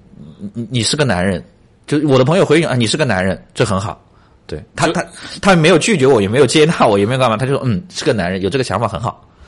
对我我都当时觉得哦，那是我我有这个想法，这很正常，对，没有没错的。如果我跟一个女孩子，我完全不想跟他们上床，我觉得，对吧？我觉得我也太假了吧，对吧？啊，所以所以所以你的意思是说，对于像你的朋友们，他们会觉得上床和恋爱这两个表达，会跟你上床这个是更真诚的，就是有可能会更真诚，但是有的人说，我我觉得是这样的，就是也觉也是实际情况，有的是你真的是想跟他们上床的，OK，有的是你真的是想跟他们做朋友的。嗯，我觉得如果你表达出来是你真实的那个部分就够了。嗯，至于大家要不要上床，那可以探讨嘛，对不对？我觉得没必要去虚伪说，但是我我真的是有这样的情况，就是我真的很想谈恋爱的，也有，嗯哼，但是对方只想睡我的，嗯哼，也有，应该这么说，就是如果你说我想跟你上床，对。这不会有其他的意图。但如果说我想跟你谈恋爱，那一定有两个意图。有的时候可能也会别人啊，你是不是就想睡我才这么说的？对啊对啊。会多包包含一层包含一层意思，对不对？所以，所以我觉得至少如果我想跟你上床这件事是真，至少是没错真诚的那个部分会多一点可。能因为这句话的表示，它的它所带来的社会风险会比较高一对点。对但是你既然都不敢冒这个风险，那说明你是真的想做这件事情。对吧，而且会会很直接，也会很赤裸。但是换句话来说，是呃，如果当然，如果你跟一个不太熟的人去直接说这句话，好像也有违社交礼仪。嗯，没错，对吧没错，？所以是在什么样的情境或者在什么样的情况下，呃而我我上次是在说这句话的时候，我好像加了一个前缀，我说说起来有点尴尬，但是我还是想跟你上床这样子，所以所以我加了一个前缀之后，对方觉得嗯，你是个男人，嗯，我我知道你有这样的想法，对，明白。但是要不要去做或者上不上床，我觉得 OK。你无论接受或者是拒绝，对于我来讲，我都是能够接受的。我就是作为一个成年的男性来讲，我都 OK 的。但是我不想骗你，我想跟你谈恋爱，结果就想跟你上床，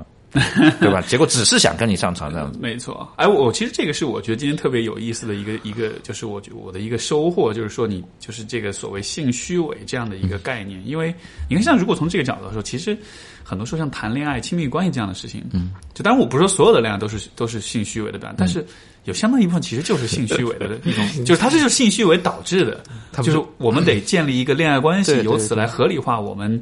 想要跟彼此上床的这种意图，而且不而且是不管男性女性都会有这样的，对对对吧？但是你，我觉得你刚刚讲另一个也是很有意思的一个角度，就是说，要不要表达亲密和要不要建立关系，这其实又是两件不同的事情。是因为比如说，可能假设，比如说我们会幻想想说，哦，约炮那就只是打炮而已，不要表达任何亲密，不要恩爱，就。甚至包括，比如说，有的时候我们会看到有些也是，比如有些电影当中的一些桥段，就是两个人就就约个炮而已，但是啊，不要接吻，因为好像接吻是亲密，是爱的表现，你懂我意思吧？然后就很有趣啊，这样，但是实际上，那你怎么去去区分呢？就是要表达亲密和建立关系，就这个，你觉得它的界限在哪里？呃，我我觉得是这样的，我觉得一个关系的建立一定要双方确认的吧。就像咱俩是恋人关系，对不对？那我一定会跟你谈，哎，要么你做我女朋友，要么我做你男朋友，这个关系会有一个 check check 一下。所以，但是就是比如说做朋友或者做炮友，大家是要对关系进行界定的，对吧？要要有一个确认关系，就是如果是商务合作，那我们要有合同，要有合作关系的确立确立，有相当于有一个小小的仪式感，OK，对吧？所以关系其实就更多是一种契约，哎是一种双方需要去共同商讨、商定的。对啊，恋人也安排，恋人也好，炮友也好，炮友就是你不是说你成为我炮友，或者你不是说你成为我朋友，就 Steve 你是我朋友，不是我说我是你朋友，就是我就马上 是咱俩说，哎，咱俩是朋友，哎，但你但你觉得这种情况经常发生吗？酒桌上，哎呀，咱们都是这么好的朋友了，谁跟你是朋友？对啊，谁哎说我我跟你是兄弟，谁跟你是兄弟，对不对？但是 但是事事实上，如果要建立这样的关系，一定是需要 double 大家确认一下，对吧？没错我跟你说，哎，呃史蒂夫是我朋友，那我们俩都认识或都确认了这个关系，那才是朋友，对不对？我认识哪个领导，他是我好哥们儿。谁跟你是好哥们儿，对吧？所以，下所以下一次，下一次有人有，比如有男的，哎，我我跟你是好哥们儿，你什么好哥们儿？你是想睡我吧？是是，对，所以我觉得关系可能会需要一个大双重，就是大家双方的一个确定或者是认可之后，才称称之为一个关系。但是说到了性的这件事情，我所提倡的理想的或者是 呃性爱也好，我我是希望在性爱的过程中是交流感情的。交流交流的，而是是有感情感流动的，嗯，机械的性爱，或者是真的是做那种隔离的，就是把情感或者把情绪都隔离的这种物理性的、简单的、粗暴的满足，我我觉得大家都不会想要的。没错它，美的那个部分，就是因为有这种水乳交融，有的这种情绪的流动，所以我们才会有这样的行为。只是行为后续需不需要去确认两个关系，那就涉及到这个社会文化对于两个人更多的牵扯的那个部分了。那个部分会需要很多的思考了。嗯，很有意思。所以，所以就是说，其实，嗯、如果你预期和这个人在我理解是关系建立，相当于就是说你预期和这个人未来会有更多的来往跟互动，所以你们其实需要去界定你们未来的这些互动要怎样去进行，对。在怎样一种名义或者是一种形式之下来进行。对，呃，可是很多时候会发生的一个事情就是，人们会比较避免去谈这个问题，对，就是说，从一定程度上，不建立关系好像也是一种关系，你懂我意思吗？就是是一种。相当于是没没有签合同的一种合作，你懂我意思吗？就是是因为这其实是更多的时候，这其实是实际发生的状况，对吧？比如说两个人上了床，然后第二天他们也不说我们到底怎算怎么一回事儿。很多时候其实，比如说尤其因为我听到比较多是我的女性来访者，对吧？还跟我说啊，跟一个人发生关系，然后也没有说到底怎么回事儿，这算什么？然后大家就就这么正常的过下去，然后后面也还是会见面，还是会约会，还是会发生关系，但是。人们很少去谈说我们这个关系我们怎么去定义它，是的这这就成了另一种形式的关系，一种没有没有合同、对 没有商讨的一种关系。对这种关系，对于女性来讲，那么就会有就或者对于另外一个人来讲，对于其中的一部分人来讲，他就没有安全感，没错，就就我会感到不安。我到这到底算什么？没错。我跟你是什么关系？我我我我我这么做是为什么？就是他会打一个问一一个巨大的疑疑疑问或者是问号在这里，对吧？如果是大家界定好了，我们俩就是炮友，那就是炮友呗，对吧？我我不需要做好其他的事情，对不对？我俩把打炮这件事打引号，性爱这件事情做好。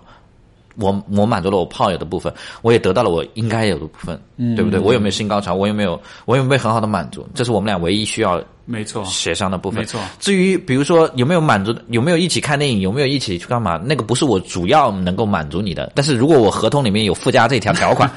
你送给我了，就像我们如果跟别人服务一样，对吧？如果你长期购买我的这种服务，我可以多给你半个小时，赠送半个钟也行的吧，对不对？没错，那太好了，对不对？他如果不赠送，那大家做好了这件事情嘛，就一样做好了就行了吧？我觉得就是有这样的这种契约或者商讨，一个很重要的目的意义是在于说，你们有了这种商讨之后，你就可以知道在这个关系里你，你可以期待什么，以及你对对对需要去给予什么。嗯，因为如果比如说呃你们没有界定，或者说你们界定就只是炮友，但这个时候你想要。比如说，不管是你为对方做更多，还是对方为你做对更多，对对这其实超越了对，这这其实都会成为一种呃负担，或者说是一种不一种不不稳定、不安全性。就对，尤其是我觉得，就是如果一个关系没有经过定义，这是其实这是最可怕的一种状态。对，因为在这样的情况下，你就不知道，第一，你就不知道你是否还需要做哪些事情让对方来开心。对因为其实你们之间是有互动、是有关系的，对，而且一定程度上你是想要这个关系去维持下去的，但是你没法知道你你做到哪些事情才能够让对方满足，才能够让他愿意和你维持关系，这个是非常不确定的。对，而且另一方面，你也没办法知道说你自己能够在这个关系里索取什么、要求什么，对对吧？这样子的话，就是一个完全空白、完全未知的状态。是，而就、而而显然人是会非常不安全的，在这样的情况下。对对对，我我其实觉得这是一个，啊、可能也是跟性态度有关啊。就是说，很多时候我们的，我觉得很多的人对于性的那种处理的方式，就是就是这种所谓 don't 就是 don't ask don't tell，就是什么事儿都不要说，全部都藏到桌面下去。我们只是心照不宣的去做很多事情，嗯。但是这样的结果是，就也许这种态度对于性的行为本身可能是可能可能这样避免很多的尴尬，避免很多的这种就是很直白的这种对对可能很解嗨的这种行为。但是如果从关系的角度，其实是很有害的。对对对，他他没有办法让你们俩之间建立一个很明确界定的一个关系。对，所以我们其实是鼓励我们的来访者也好，朋友也好，是跟伴侣主动的沟通性的任何的念头和想法。去把它说出来，有很多问题，就像很多出轨的想法。当你跟伴侣说了你想要出轨或者你想干嘛的时候，如果伴侣一接那你，你就根本就没有想办想过要出轨的这种事情。没错，所以就是你说的这一种的核心，就是可能没有人人们就压抑了这些东西，反而就会会会被真实的展，哪怕就是谈论或者是讲出来，也许就就没有了。没错，嗯，因为可能很多的念头是，就这个念头会强烈，不一定是因为你真的很想要去做，对而是因为我我其实会这样看，就是说，很多时候你有一个念头，嗯，根本上还是在于这个念头它是渴望获得你的注意力，对。比如说想要出轨这个念头，你天天都在想这件事儿，但是不是因为你真的很想要去，但也不排除有些人他就是很想出轨。对对对。但是我觉得更多的时候是那种，这个念头它像是在不断给你发信号，哎，你要看到我，嗯你要看到我这个念头，你要来关注一下，思考一下。理解一下我这个念头怎么回事，你要研究一下我。你看完我之后，我感我我得到你的这种注视关和注注视和和这种思考了之后，然后就 OK 了，然后你就明白我这一个部分是怎么回事了。对然后这样子的话，我就不会再持续的去抢夺你的注意力了。对对对，就是如果如果你一直不满足我，对不对？那这个念头最后就付诸行动，没错你不得不关注他了。没错，没错。哎，我觉得这个这个其实有点呃呃融会贯通，就是我觉得人，比如说在情绪上，很多是很多状态也是这样的，对对对吧？你有很多的情绪，啊、需要觉察，需要去觉察，需要去看。比如说，呃呃，比如说你你你，因因为我很多时候跟来访者讲的一个观点，就是说，你有情绪的时候，就这个情绪就是个信号，相当于是你开车，你汽车汽那个汽汽油没了，那个指示灯就亮了，你得去加油，就你得去做点什么，它是个信号。这个信号要求的是你的回应和你的关注。对然后你关注了，你回应了，你采取了行动之后，这个信号灯自然就灭掉了。如果你的方式是 OK，这灯亮我就不加，我就继续开，它就会一直亮在那儿，它就就会会一直提示你。然后车就会越来越坏了。嗯没错，对，所以所以所以我觉得同样的道理，可能在性就是很多性的念想跟念头，它可能是类似，就是说，它可能只是一个信号，在提示你这一个部分的你这一个部分的想法，你可能需要去整理一下，去看一下，对对。对然后去处理一下。对对对，只是说有些时候它的处理是需要通过实际的操作，但是更多的时候，你只是需要去看到它而已。对对对，嗯，包括性的欲望啊、念头啊这些想法，你可能去，就我觉我觉得举一个再简单的例子，就是自慰这件事情来啊，嗯就是可能就是这是一个性需求嘛，就是人如果有了这样的想法，就比如说男性有很多次都会想到这件事情嘛，他们处理这个事情最简单的方式，我我安全的方式就是自慰嘛，对，没错，但就在我们看来，实际上如果有男性他一直不自慰，他很容易出现各种性的问题。没错，反而那些健康的接纳这样的行为的男性，他们很健康。就是那种，就很多人处理自己对自慰的羞耻的方式就是自慰，就故意发，然后就，然后好像就，就好了。但实际上这带来的是更多的羞耻，对因为你其实只是在做这件事情，但你并不真的了解你的这种想要自慰的这种想法。对，反而你如果你说我自慰了，我我有性欲望，我自慰了，我合理的安排来释放它，我我自己觉得很满足。嗯哼，我觉得这就是一个健康的、没错，健康的心态。是，就如果比如说你不去想你为什么自慰，或者怎么样的自慰能让你满足，对对对。你就只是被这种冲动给驱使去做了一件事情，然后你会觉得罪恶罪恶了。罪恶，对，因为你并不明白这件事情到底可以怎意样满足你，对对对没错，没错。所以经常我看到的那种，就是像这种，呃，我以前也收到过这样的，就是这种私信，就在问，就说啊，这个。就跟我讲说啊，我这个什么从十几岁开始自慰一天多少次，然后自慰了多少年，然后然后怎么样怎么样，就觉得怎么办？这是个恶习我改不掉、啊！我看到这样的人，我觉得好可怜啊！就就他会觉得这是一种恶习，就感觉这跟抽烟喝酒一样，是一个 对，但是就像就像你刚刚总结的一样，我觉得人如果有一个情绪，人如果有一个念头，我们应该对这个念头也好，这个情绪也好，做一个觉察，对或者做一个观察，或者做一个自我反思，why 为什么会有这样的情绪？为什么会有这样的念头？然后 OK。做一点什么事情，对不对？对这个情绪进行回应，对这个念头进行回应，或者进行对它进行处理，也许修正一下，也许调整一下，也许这念头就消失了。如果它继续存在，可能我们做的方式不对，但是我继续修正它，继续处理它，也许它就能够不在，或者它应该就能够消失，或者是它应该用另外的形式再呈现出另外新的问题出来的时候，那我觉得这个人也许没有那么痛苦，或者是没有那么难过，或者是能够让我们的心态或者心境更加的平和，是这样的。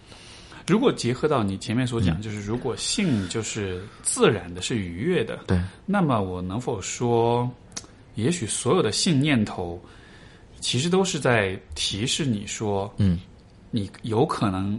可以以怎样的方式去让自己愉悦？是，就好像每一个念头背后包含的意思，其实是，嗯，你有可能可以从这样的方式能够得到愉悦感。是，然后，但是只是说你需要去花时间去搞清楚具体是怎么样的方式可以，比如说，就你想要自慰，但是你可能、就可能自慰这件事情是能带来愉悦感，但可能比如对每一个人来说，那个愉悦的点可能不一样。有些人可能是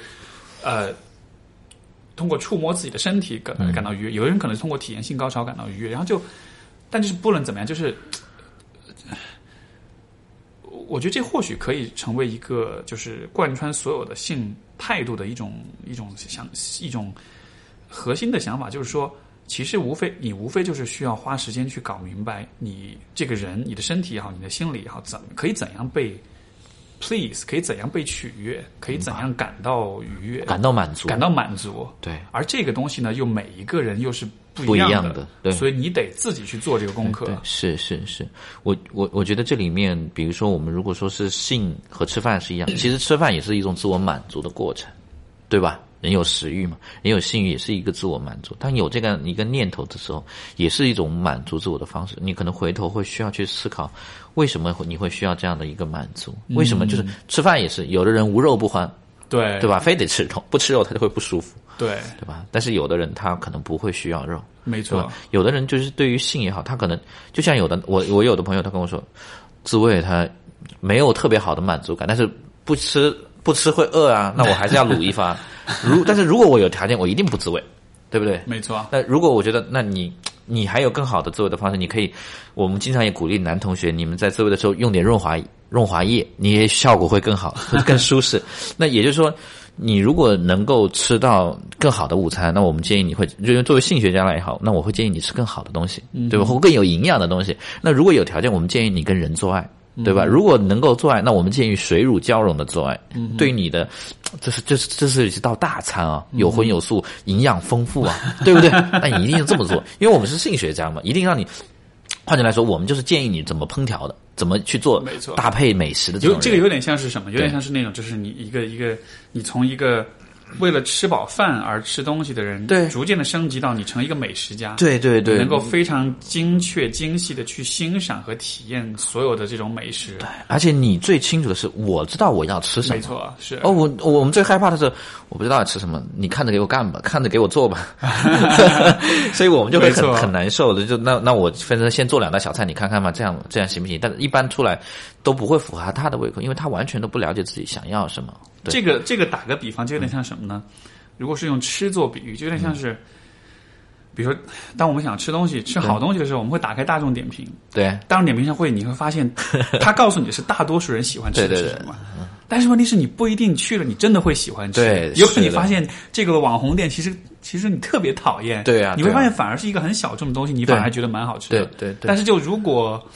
就是对人的性态度，就有点像是。我们都百分之百的相信大众点评上对的，对 你知道吗？这这一定是最很多人都会问我老老老师，你觉得怎么做爱好？我说你一直告诉我你自己喜欢什么样的方式，这是你要了解你自己的那个部分。所以我会觉得性可能最好还是如果用这样的方式去你去觉察或者是了解自己，看到自己一个非常重要的那个部分。有很多性的一些想法，你回归回来是面对真自己最真实的那个部分，你也不必须要别人都喜欢那样那样那样，对不对？对可能你真的就是。呃你也许就是性爱中你就是个 M，对吧？你就是个受虐狂，对吧？但是你受虐你就受虐呗，你看看自己为什么喜欢那么喜欢被虐。就像我有我有一个朋友，他就喜欢吃土豆，他就是喜欢吃土豆。嗯，我我们非常接纳他，非喜欢吃土豆，每餐每次经常就照顾他吃土豆，我觉得这很好，这没关系的，对吧？没错。对吧？所以，所以这么来说，其实就好像，呃，我觉得就是个体的这种性的态度或者性探索，其实就是一种回归个体的一种过程。就是说，你会把定义和选择的这种权利回归到每一个个体身上，因为你是在充分的尊重个体的那种自由和他的偏好。对对就是就是说，如果说在很多事情上我们会有一些呃社会的或者共识的一些真理的话，那么在性的这个问题上，其实反而是只有就个体即真理。对你自己的欲望和情欲是你自己的主观的个人的感受，很对私人的感受，很私人的那个来评判来决定对。对对对它好像是不没有办法被任何外力或者外界的观点所左右的。是是是，所以总总结是这样子的，就是因为我们就相当于我们是一个美食家，我不能说你做的那道菜或者你自己喜欢吃的菜不好吃，对吧？我做的这道菜才是好吃的，那人家喜欢吃，人家觉得好吃，那就是人家的事情嘛，对不对？所以所以但是但是对于整个就是因为我觉得性性学家有两个层面，第一个层面，它是为了维持推动这个社会的幸福力；第二个，第二个呢，它它为了推动或者维持这个社会的幸福力，它可能会有一套呃社会的要求或者是标准，比如说我们倡导的这种多元化的、相互彼此尊重的，对不对？但是到了个体层面，我一定支持个体化的发展，就是个性化的发展。如果你喜欢这样，或者你爱这样，而且你这种喜欢伤害也不影响我的这套社会理论，那 OK，我是鼓励你，或者我是支持你的那个部分。所以它分为两个，就是一个私人的部分和一个公共的部分。这这两件事情会有冲突吗？你一方面研究的是私人的问题，但是另一方面你又需要去平衡就是公共的这个部分的这种态度。我我觉得可能多多少少还会有一点点的矛盾。嗯哼，呃，我举个例子，就是。比如说，我们对于呃出轨和背叛这种事情，在我这里，就是如果这是个私人的部分，我们是不会带任何评判的，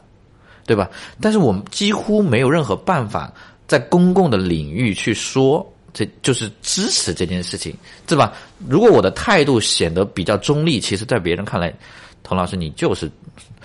支持这个别人出轨的，其实我真的很想说，我们不是这个意思，就是不是说在公共领域，其实是我们公共领域，如果去宣传的角度来讲，我们是希望大家尊重个体不一样的选择和判断，并不代表我一定是支持某个人他出轨，但是如果他出轨了，我只是不批判他，或者是不是说去反对他，我觉得反对都没有意义，我觉得接纳才有力量。没错，或者说，或者说，你支持的是不要性虚伪。对，如果如果你的出轨是所有相关方全部都知道的，而且大家都 OK 的，对啊，对。那那其实听上去这好像也不是一件太糟糕的事情。对。所以这我能不能这么理解？就好像是公共领域大家关注的其实是，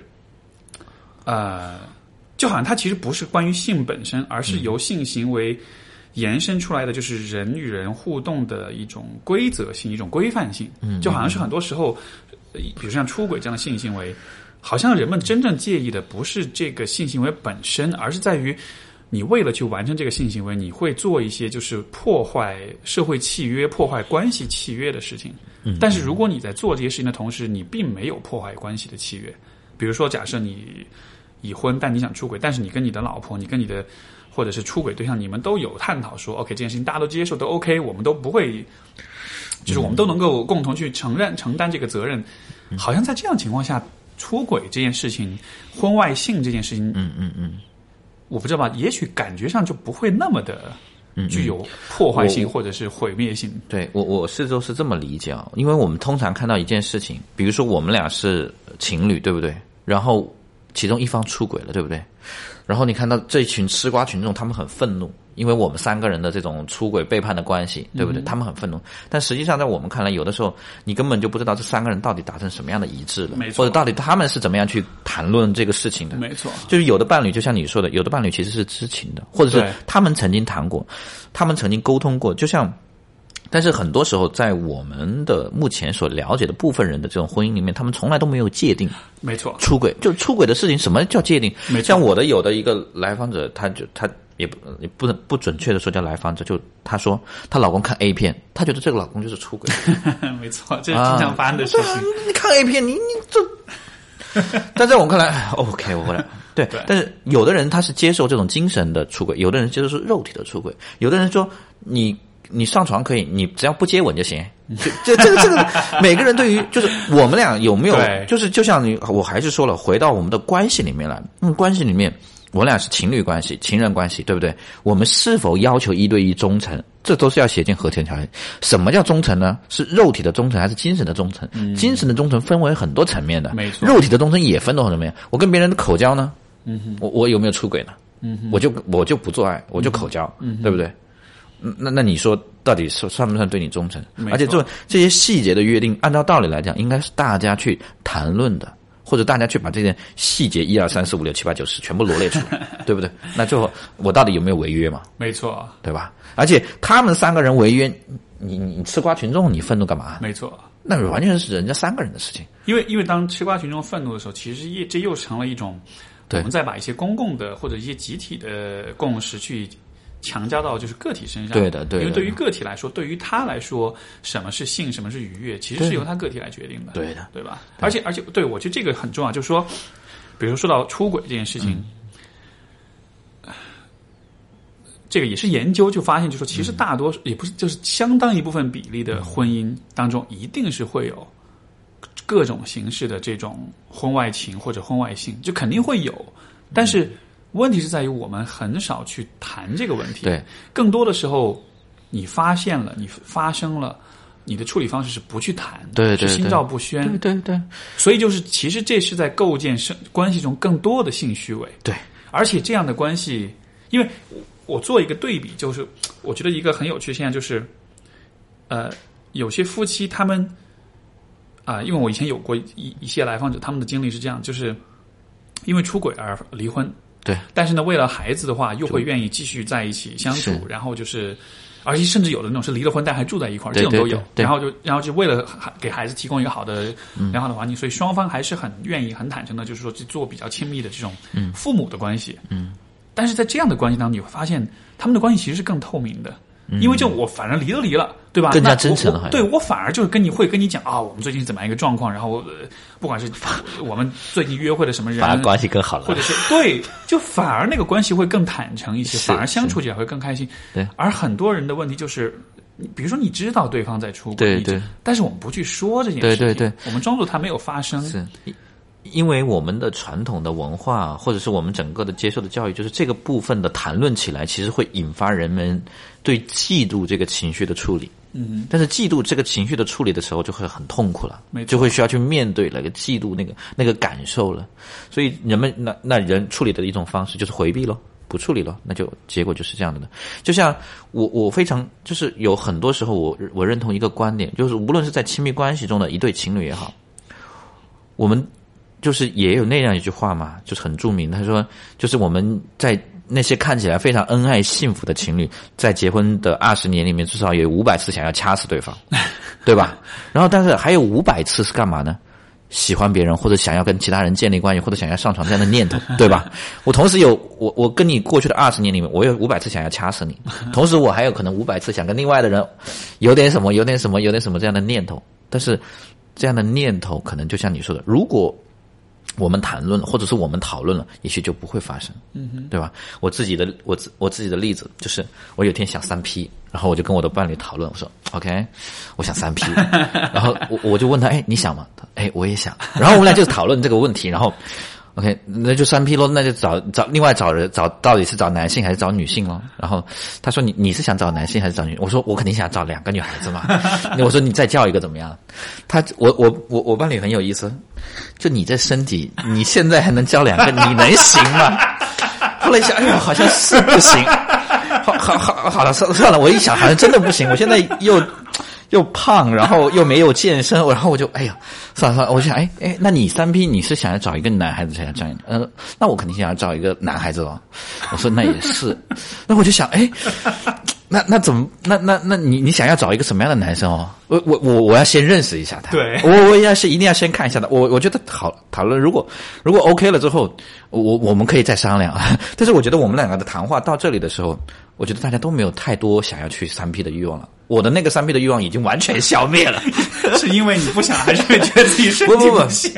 不不不，我是真的觉得，就是那一刻，对我被伴侣接纳了，你知道吗？啊就是我觉得那个感觉非常好，我不再需要另外一个人了。没错，我一点都不需要另外一个人，我只需要这个伴侣。就是那一刻，我并不是，我觉得性爱这件事情在很大程度上，呃，也有一个象征的意义是被接纳。嗯，无论是男性和女性性交的那个过程，那个姿势都是相互接纳的一个过程。所以在那一刻，我就感觉到被最大的接纳。我有三 P，我想找两个女孩子过来跟我三 P，、我的伴侣都说嗯不错，挺好的，而且他还为我着想。你身体行不行啊？你承不承受承？就是你能不能承受这个？他对对对他觉得如果你可以做，OK，那那可以啊。他在为你的愉悦他感所，他甚至都在为我着想，我觉得哦，太棒了，你是嗯所以我就感觉到被接纳。所以当他当反过来，其实我觉得我又回馈了他，我也想他也有这样的念头，我也接纳了他。当然，你看我的私心还挺重的吧，对吧？我还在为他，还在还在想要去先要认识一下那个男孩子，对不对？嗯可能我需要判断的是那个男孩子能不能更好的满足他，或者能不能，对不对？嗯，哎，这很有意思。所以，呃也许这些念头，我觉得就是谈论出来或者说出来，如果你的伴侣接纳你了，我觉得都没都都都都不会成为什么问题。所以我我觉得你，我觉得你举这是个非常棒的例子，就是说，好像我能否这样讲，就是说，其实相对于单纯的情欲和性欲来说，好像更多是我们更渴望的是这种接纳，而这种接纳的话，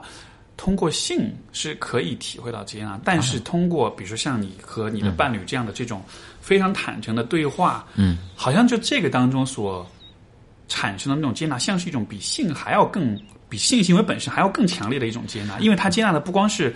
你本身的样子，你本身的身体，你的外形，你的对方面，它同时接纳的是那些你其实不太、你比较隐藏、你不太敢表露的东西。这好像是一种更大程度的一种接纳吧？对对对，对吧因为我我觉得接纳也是性，它也会是一种接纳。比如说我们的肉体、我们的身材，或者是我们最脆弱的一面，或者我们最丑陋的一面吧，对吧？生殖器可能算是比较丑的吧，打个引号，这也是一种接纳，对吧？但是这种语言的这种承接，或者是接纳，或者是念头，或者是你心里最邪恶的那个部分，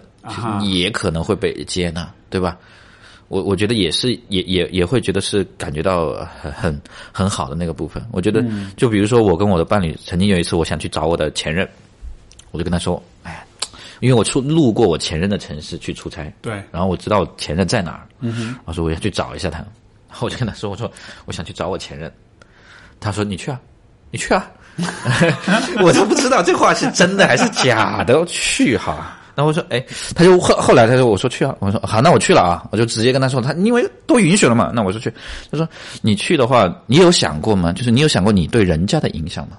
他说我去找我的前任对我前任，啊哦，OK，那我想一下，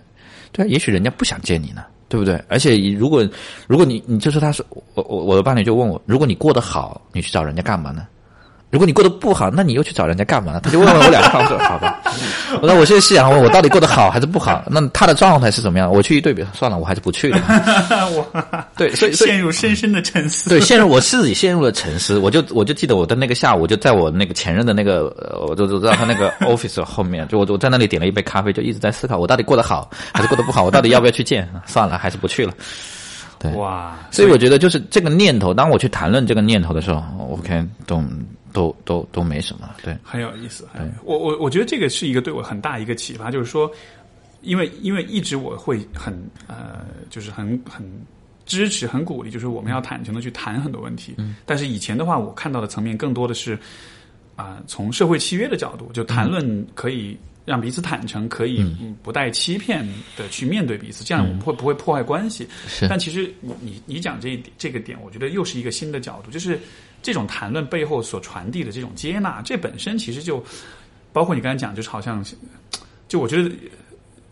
就今天我们谈话，如果总结一下精华，就是因为我开始不是问你什么是性吗，我我现在我我会产生一个定义，我觉得性就是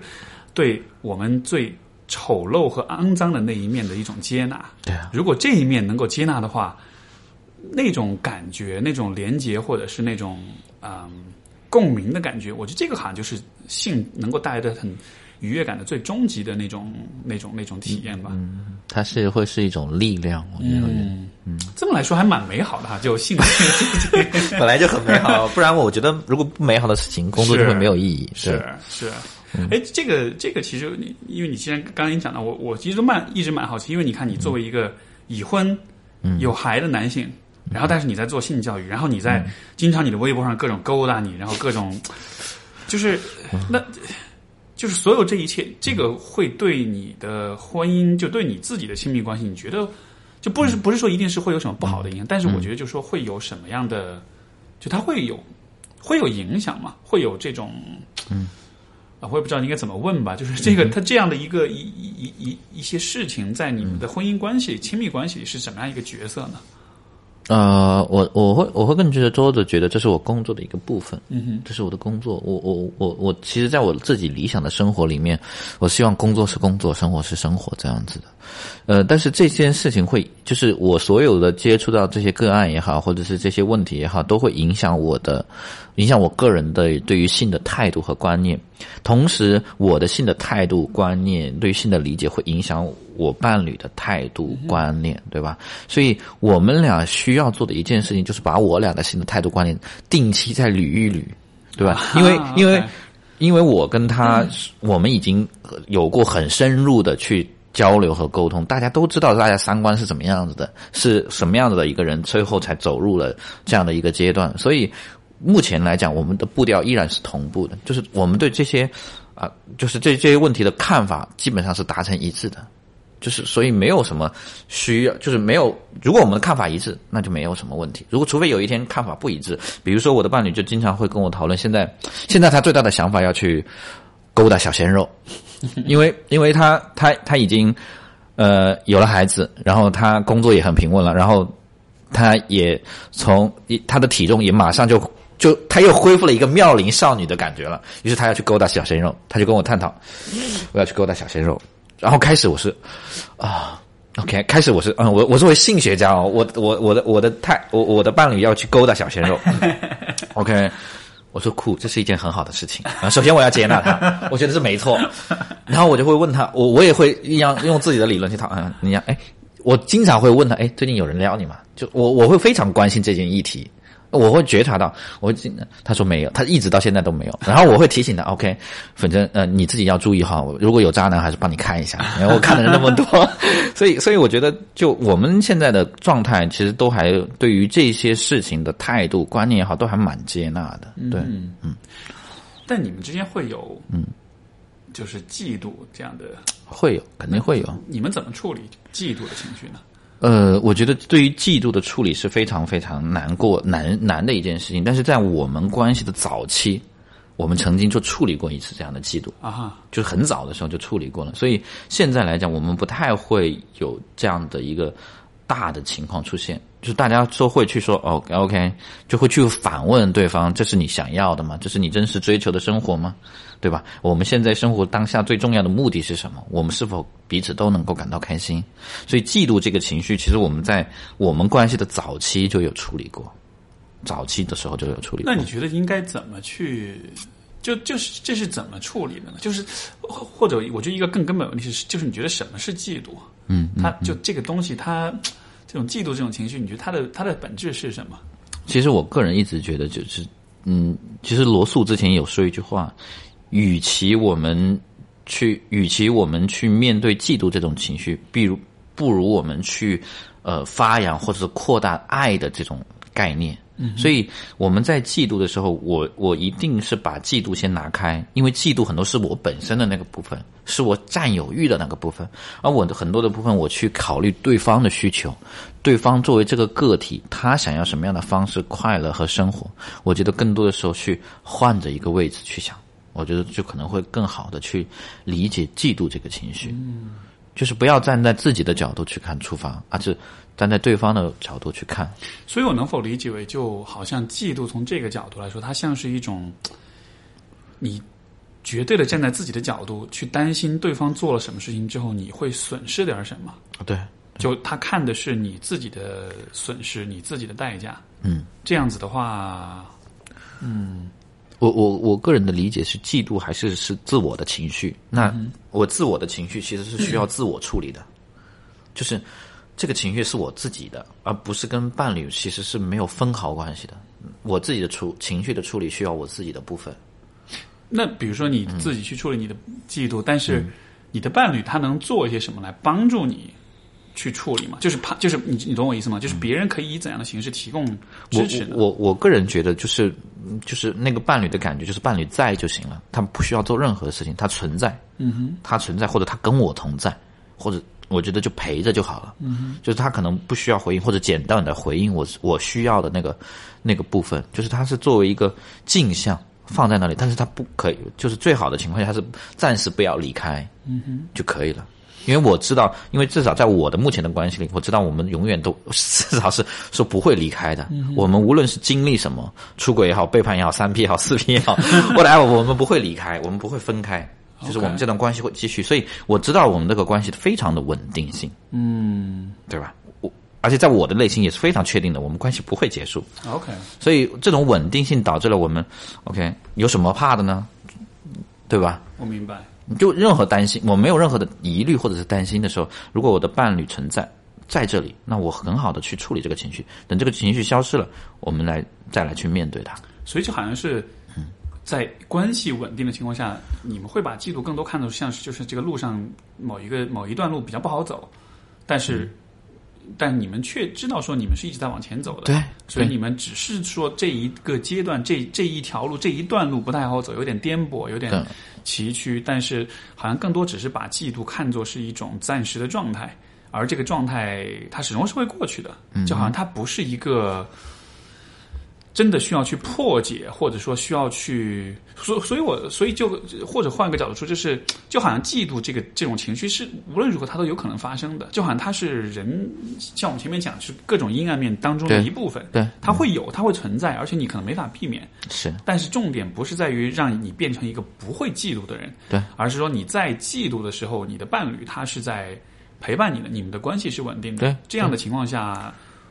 你就把这一个阶段度过去了。对后面的话你就会嗯，是我我我觉得你刚刚举的那个例子非常好，就比如说我们像像一对伴侣，他们一起往前走路，对不对？有的时候呢，男孩就是比如说这个男的他想要去采一朵花，然后那个就路边的野花嘛，他去采了，采了花回来了，对不对？这个都还可以接受，接受，对不对？那如果他伴侣拉了另外一个女孩子进来了呢？但是你如果你你们如果清晰的知道你们这条路会继续，对不对？你对那个女女性或者异性的嫉妒不会那么少，对不对？也许换句话来说，他可能是对你们关系的另外一个视角，他是对你们关系的另外一个补充。嗯，也许接下来你们也也许会三个人走一段路，或者怎么样，或者但他最后会离开，嗯对吧？同时，你的伴侣也有可能在某个时候需要另外一个人加入，或者是另外一个人陪你再走一段时间，以某种形式，比如说他在线上，或者他他就是一夜情，whatever 都会。都会对你们的关系进行补充，但是你知道一件事情就是你们会继续往前走，也许处理起来会很痛苦，就像说这段路非常难走，但是你知道是你们这条路还一直往前的那个过程，所以就路上会出现很多人，对有的都是过客，但是有的都会过来敲一下你们的警钟。嗯，就是有的人过来就是敲你们警钟，你知道吗？你们你们俩现在性生活不愉悦，或者你们俩现在关系出了问题，所以我过来，我我出来过来补充一下，我可能可能拿走了一个部分，但是我不会多剥夺另外的一个部分。你们需要对你们的关系有一个觉察，有一个警醒。就像我跟我的伴侣去讨论这些问题的时候，其实另外一个也会让我有一个觉察，就是 OK。佟林，你真的胖了。OK，你现在的魅力没有那么强了，人家人家不喜欢中年油腻的肥实的大叔，人家喜欢小鲜肉了，人家要小鲜肉。OK，赶紧的，把你的生活再捋一捋，该健身的健身，该运动的运动，保证你太太会，你的伴侣会再爱上你的，对不对？嗯，所以也是给我的一个警钟。是，哎，我觉得其实这个这个说法，我就真的很喜欢，就是说，就是其实这个两个人的关系之路上，你会有各种各样的人出现，然后，但是我觉得最后最终是你们的态度决定了。这个这些出现的人们，他们到底是从你们的关系里夺走一些东西，还是给予你们一些东西？对啊，如果说他们出现了，然后但是你把他们的出现当做就就不去就心照不宣的去处理这种，就不不去谈论，也不去讨论，也不做自省，那么最终你就只有损失，你就没有收获，因为这些人出现，他们就会占用你们的一部分的时间、精力、情感或者是任何的东西，就他都是，所以你就是一直处在一个失去的、损失的状态。损失的状态。对，但如果你有自省，你有内省的话，对这个关系的出现反而就成了一种贡献。就像你说的，他会给你敲警钟，他会给你提示，让你提示嗯让你得到一些反思，得到一些补充。所以这真的是取决于，就说如果两个人同行的路上，一定会有别人出现。如果这对，就这在这是一个既定事实的情况下。你能够做的就是选择你用什么样的态度去面对，对吧？对所以，从而这些人的出现是是一种对你们的抢夺，还是对你们的一种贡献？这个就是一个其实很可控的一一个一一个选择。是的，是的，嗯嗯，我觉得中国应该多一点你们这样的夫妻，这样的伴侣。我觉得这样子的，这这会让社会更和谐一点吧。总体来说应，该就是我觉得还是大家嗯能够比较直面的这些东西，因为可能有些人在有这样的念头或者想法的时候，就会去回避它，或者是就会去不去面对它。我觉得这个可能是呃最最最可怕的事情。对，对于性避而不谈，或者对于这些问题采取这样的呃鸵鸟政策，我觉得可能就是最糟糕的一件事情。大家真诚一点，简单一点，直接一点。可能还是可能还是我觉得很多的关系当中，就是也许是信任的程度不够吧。就是我觉得，比如说在我更多该看关关注的可能就亲密关系这个维度来说，我觉得人们普遍缺失的还是信任的建立。对啊、因为信任确实是一个，就它建立过程很缓慢，嗯，而且它需要很就是其实还蛮费神的，是因为你需要我袒露一点，你袒露一点，我就是它像是一个像跳舞一样，我每一个人都一点一点的打开，一点一点的袒露。呃，是，但是有的时候我觉得是这样子的啊，就是 有的时候我觉得人有有些人可能就是太脆弱了，就他会需要就是他会需要这个嗯这个这个这个进程呢、就是要其实有的时候我我也理解信任也会是一种选择，对，对吧？但是我我的这种选择是我我我有足够的强大，我选择信任你，但是同时我是了解是什么呢？我是我最信任的其实是我自己的那个部分，嗯，我非常信任我的选择，我选择信任你，同时我也知道，无论你离开我，或者是你信任我，或者你背叛我也好，我都可以幸福快乐的过这一生。嗯哼，这不是说，我不是说，就是人生其实就是一条路嘛。如果有人同行，我非常开心，非常快乐，对不对？我们这一路上有人打招呼，或者有人进有人出，都是对我们俩这段关系的补充。但如果我真的是没有一个可以信任的人，我就是孤独的一个人走，那我就一个人走啊，对吧？我选择你，我希望你跟我一路同行，我希望走到人生终点，对不对？但是我。其实这是一个非常理想的状态。换句话来说，总有一个人要先走，或者先离开这个世界，对对吧？所以这也是很残酷的事实。但是我信任的是，OK，无论人生怎么难，怎么怎么艰难，或者怎么走下去，我都会一个人往前一直走，一直走，一直走，嗯，对吧？所以我觉得这部分的信任是说，我我自己的那个部分还是非常要要内心是非常强大的，没错，非常强大，非常强大。所以你如果足够强大的时候，无论你的伴侣或者是你的亲密关系的那个部分，他有什么样的问题，你自在你同行的路上，你可以帮他，你也可以，你你可以帮的部分，你就可以帮他。但是你有的部分你可能帮不了他，对需要他自己去走那段路。没错，他永远都是你只能在前面拉他，你有没有在前面等他？是对吧？如果说，就像这是我我我我的伴侣跟我说的，他说，如果两个人要么就是一起走咯，要么谁前一步谁后一步都可以，对不对？要么就大家一起走，这是最好的状态。但实际上在我们的生活中，可能总有一个人前一步，总有一个人后一步，但是大家都愿意彼此去等，对吧？但是如果说一个人走得很快，一个人走得很慢，对吧？一个人被其他人拉跑了，那没办法，那这个关系就没有办法继续了。对吧？因为有的人他一直在成长，或者他一直在提高，但有的人就渐行渐远了，对吧？像我再继续胖下去，我就就没救了，对吧？一定会被伴侣嫌弃的，中年的秃头的，OK，whatever。是是，所以，所以，所以，所以最后就会渐行渐远这样子。是所以，所以可能最后大家还是信任的一起走，而且这个步调，我觉得更可能的会是一致的。然后这个步调是这个最核心的内核是这两个人都是足够强大的。没错我我个个体的感觉会是这样子。所以所以说，所以就好像是信任要建立起来，前提是两个人自己是是强大也好，是完整也好，就好像是，就说我理解，比如说有些人他会希望信任是一蹴而就的，然后这样子的人的期待背后，我看到的其实是说，他其实是依赖对方的，对对吧？就是你你你其实是不信任你自己的，你是依赖别人来使你完整，来使你感到安全。对你自己没有能力，或者你不信任你自己，可以以像就是说打比方来说，你可以自己开心的、快乐的、独立、自由的走你的那个路。对你觉得你的路是没法走，你必须有一个人背着你走，或者你必须要有人陪着你走，你才能走。对不对对，所以在这样情况之下，你就你就遇到一个人，你就自然就会期待你可以很快的、完全的信任他。对，但是那但是那样建立起来的信任，很多时候其实反而就是是给自己挖的坑，因为你太想信任一个人的时候，你就会有选择性的忽略那些，因为有些人他就是不值得你信任，是，是对吧？他就是会嗯很明显你已经做了一些事情，你就已经不靠谱了，但是你就还是逼着自己信任，对结果就是给自己挖坑。是啊，是啊，嗯，信，而且我觉得信任建立也是有一个，呃，就这是一个需要你很仔细、很小心，而且是一个需要很自律的过程。因为人，我觉得本性上来说，都还是有那种偷懒的一面，就是我们还是希望，哎呀，事情简单一点，对，然后省劲儿一点，然后我就我就选择盲目的信任这个人，我不要看任何的，对吧？如果一个人从来不跟你，我个人的是看这种方式就是，如果我们两个从来不谈论，其实就跟你刚刚讲那个接纳，我觉得很类似。就是如果我们俩从来不谈论内心的阴暗面的话，如果我们在彼此面前没有办法，就是说一些。说一些有可能会影响关系，但是会让我们更了解彼此的这种话题。如果我们从来不做这件事情的话，我觉得是没有信任的。对，这样的情况下，是甚至我会觉得这样情况下做爱都是一件很可笑的事情，因为你们还没有那么信任彼此。就就你们要做爱，那不很虚伪吗？对这这也是一种性虚伪。我们没有那么信任彼此，但是我们却愿意用这么坦诚的方式去面对彼去此，面对彼此。这样的话，其实反而觉得怪怪的。对对对，就就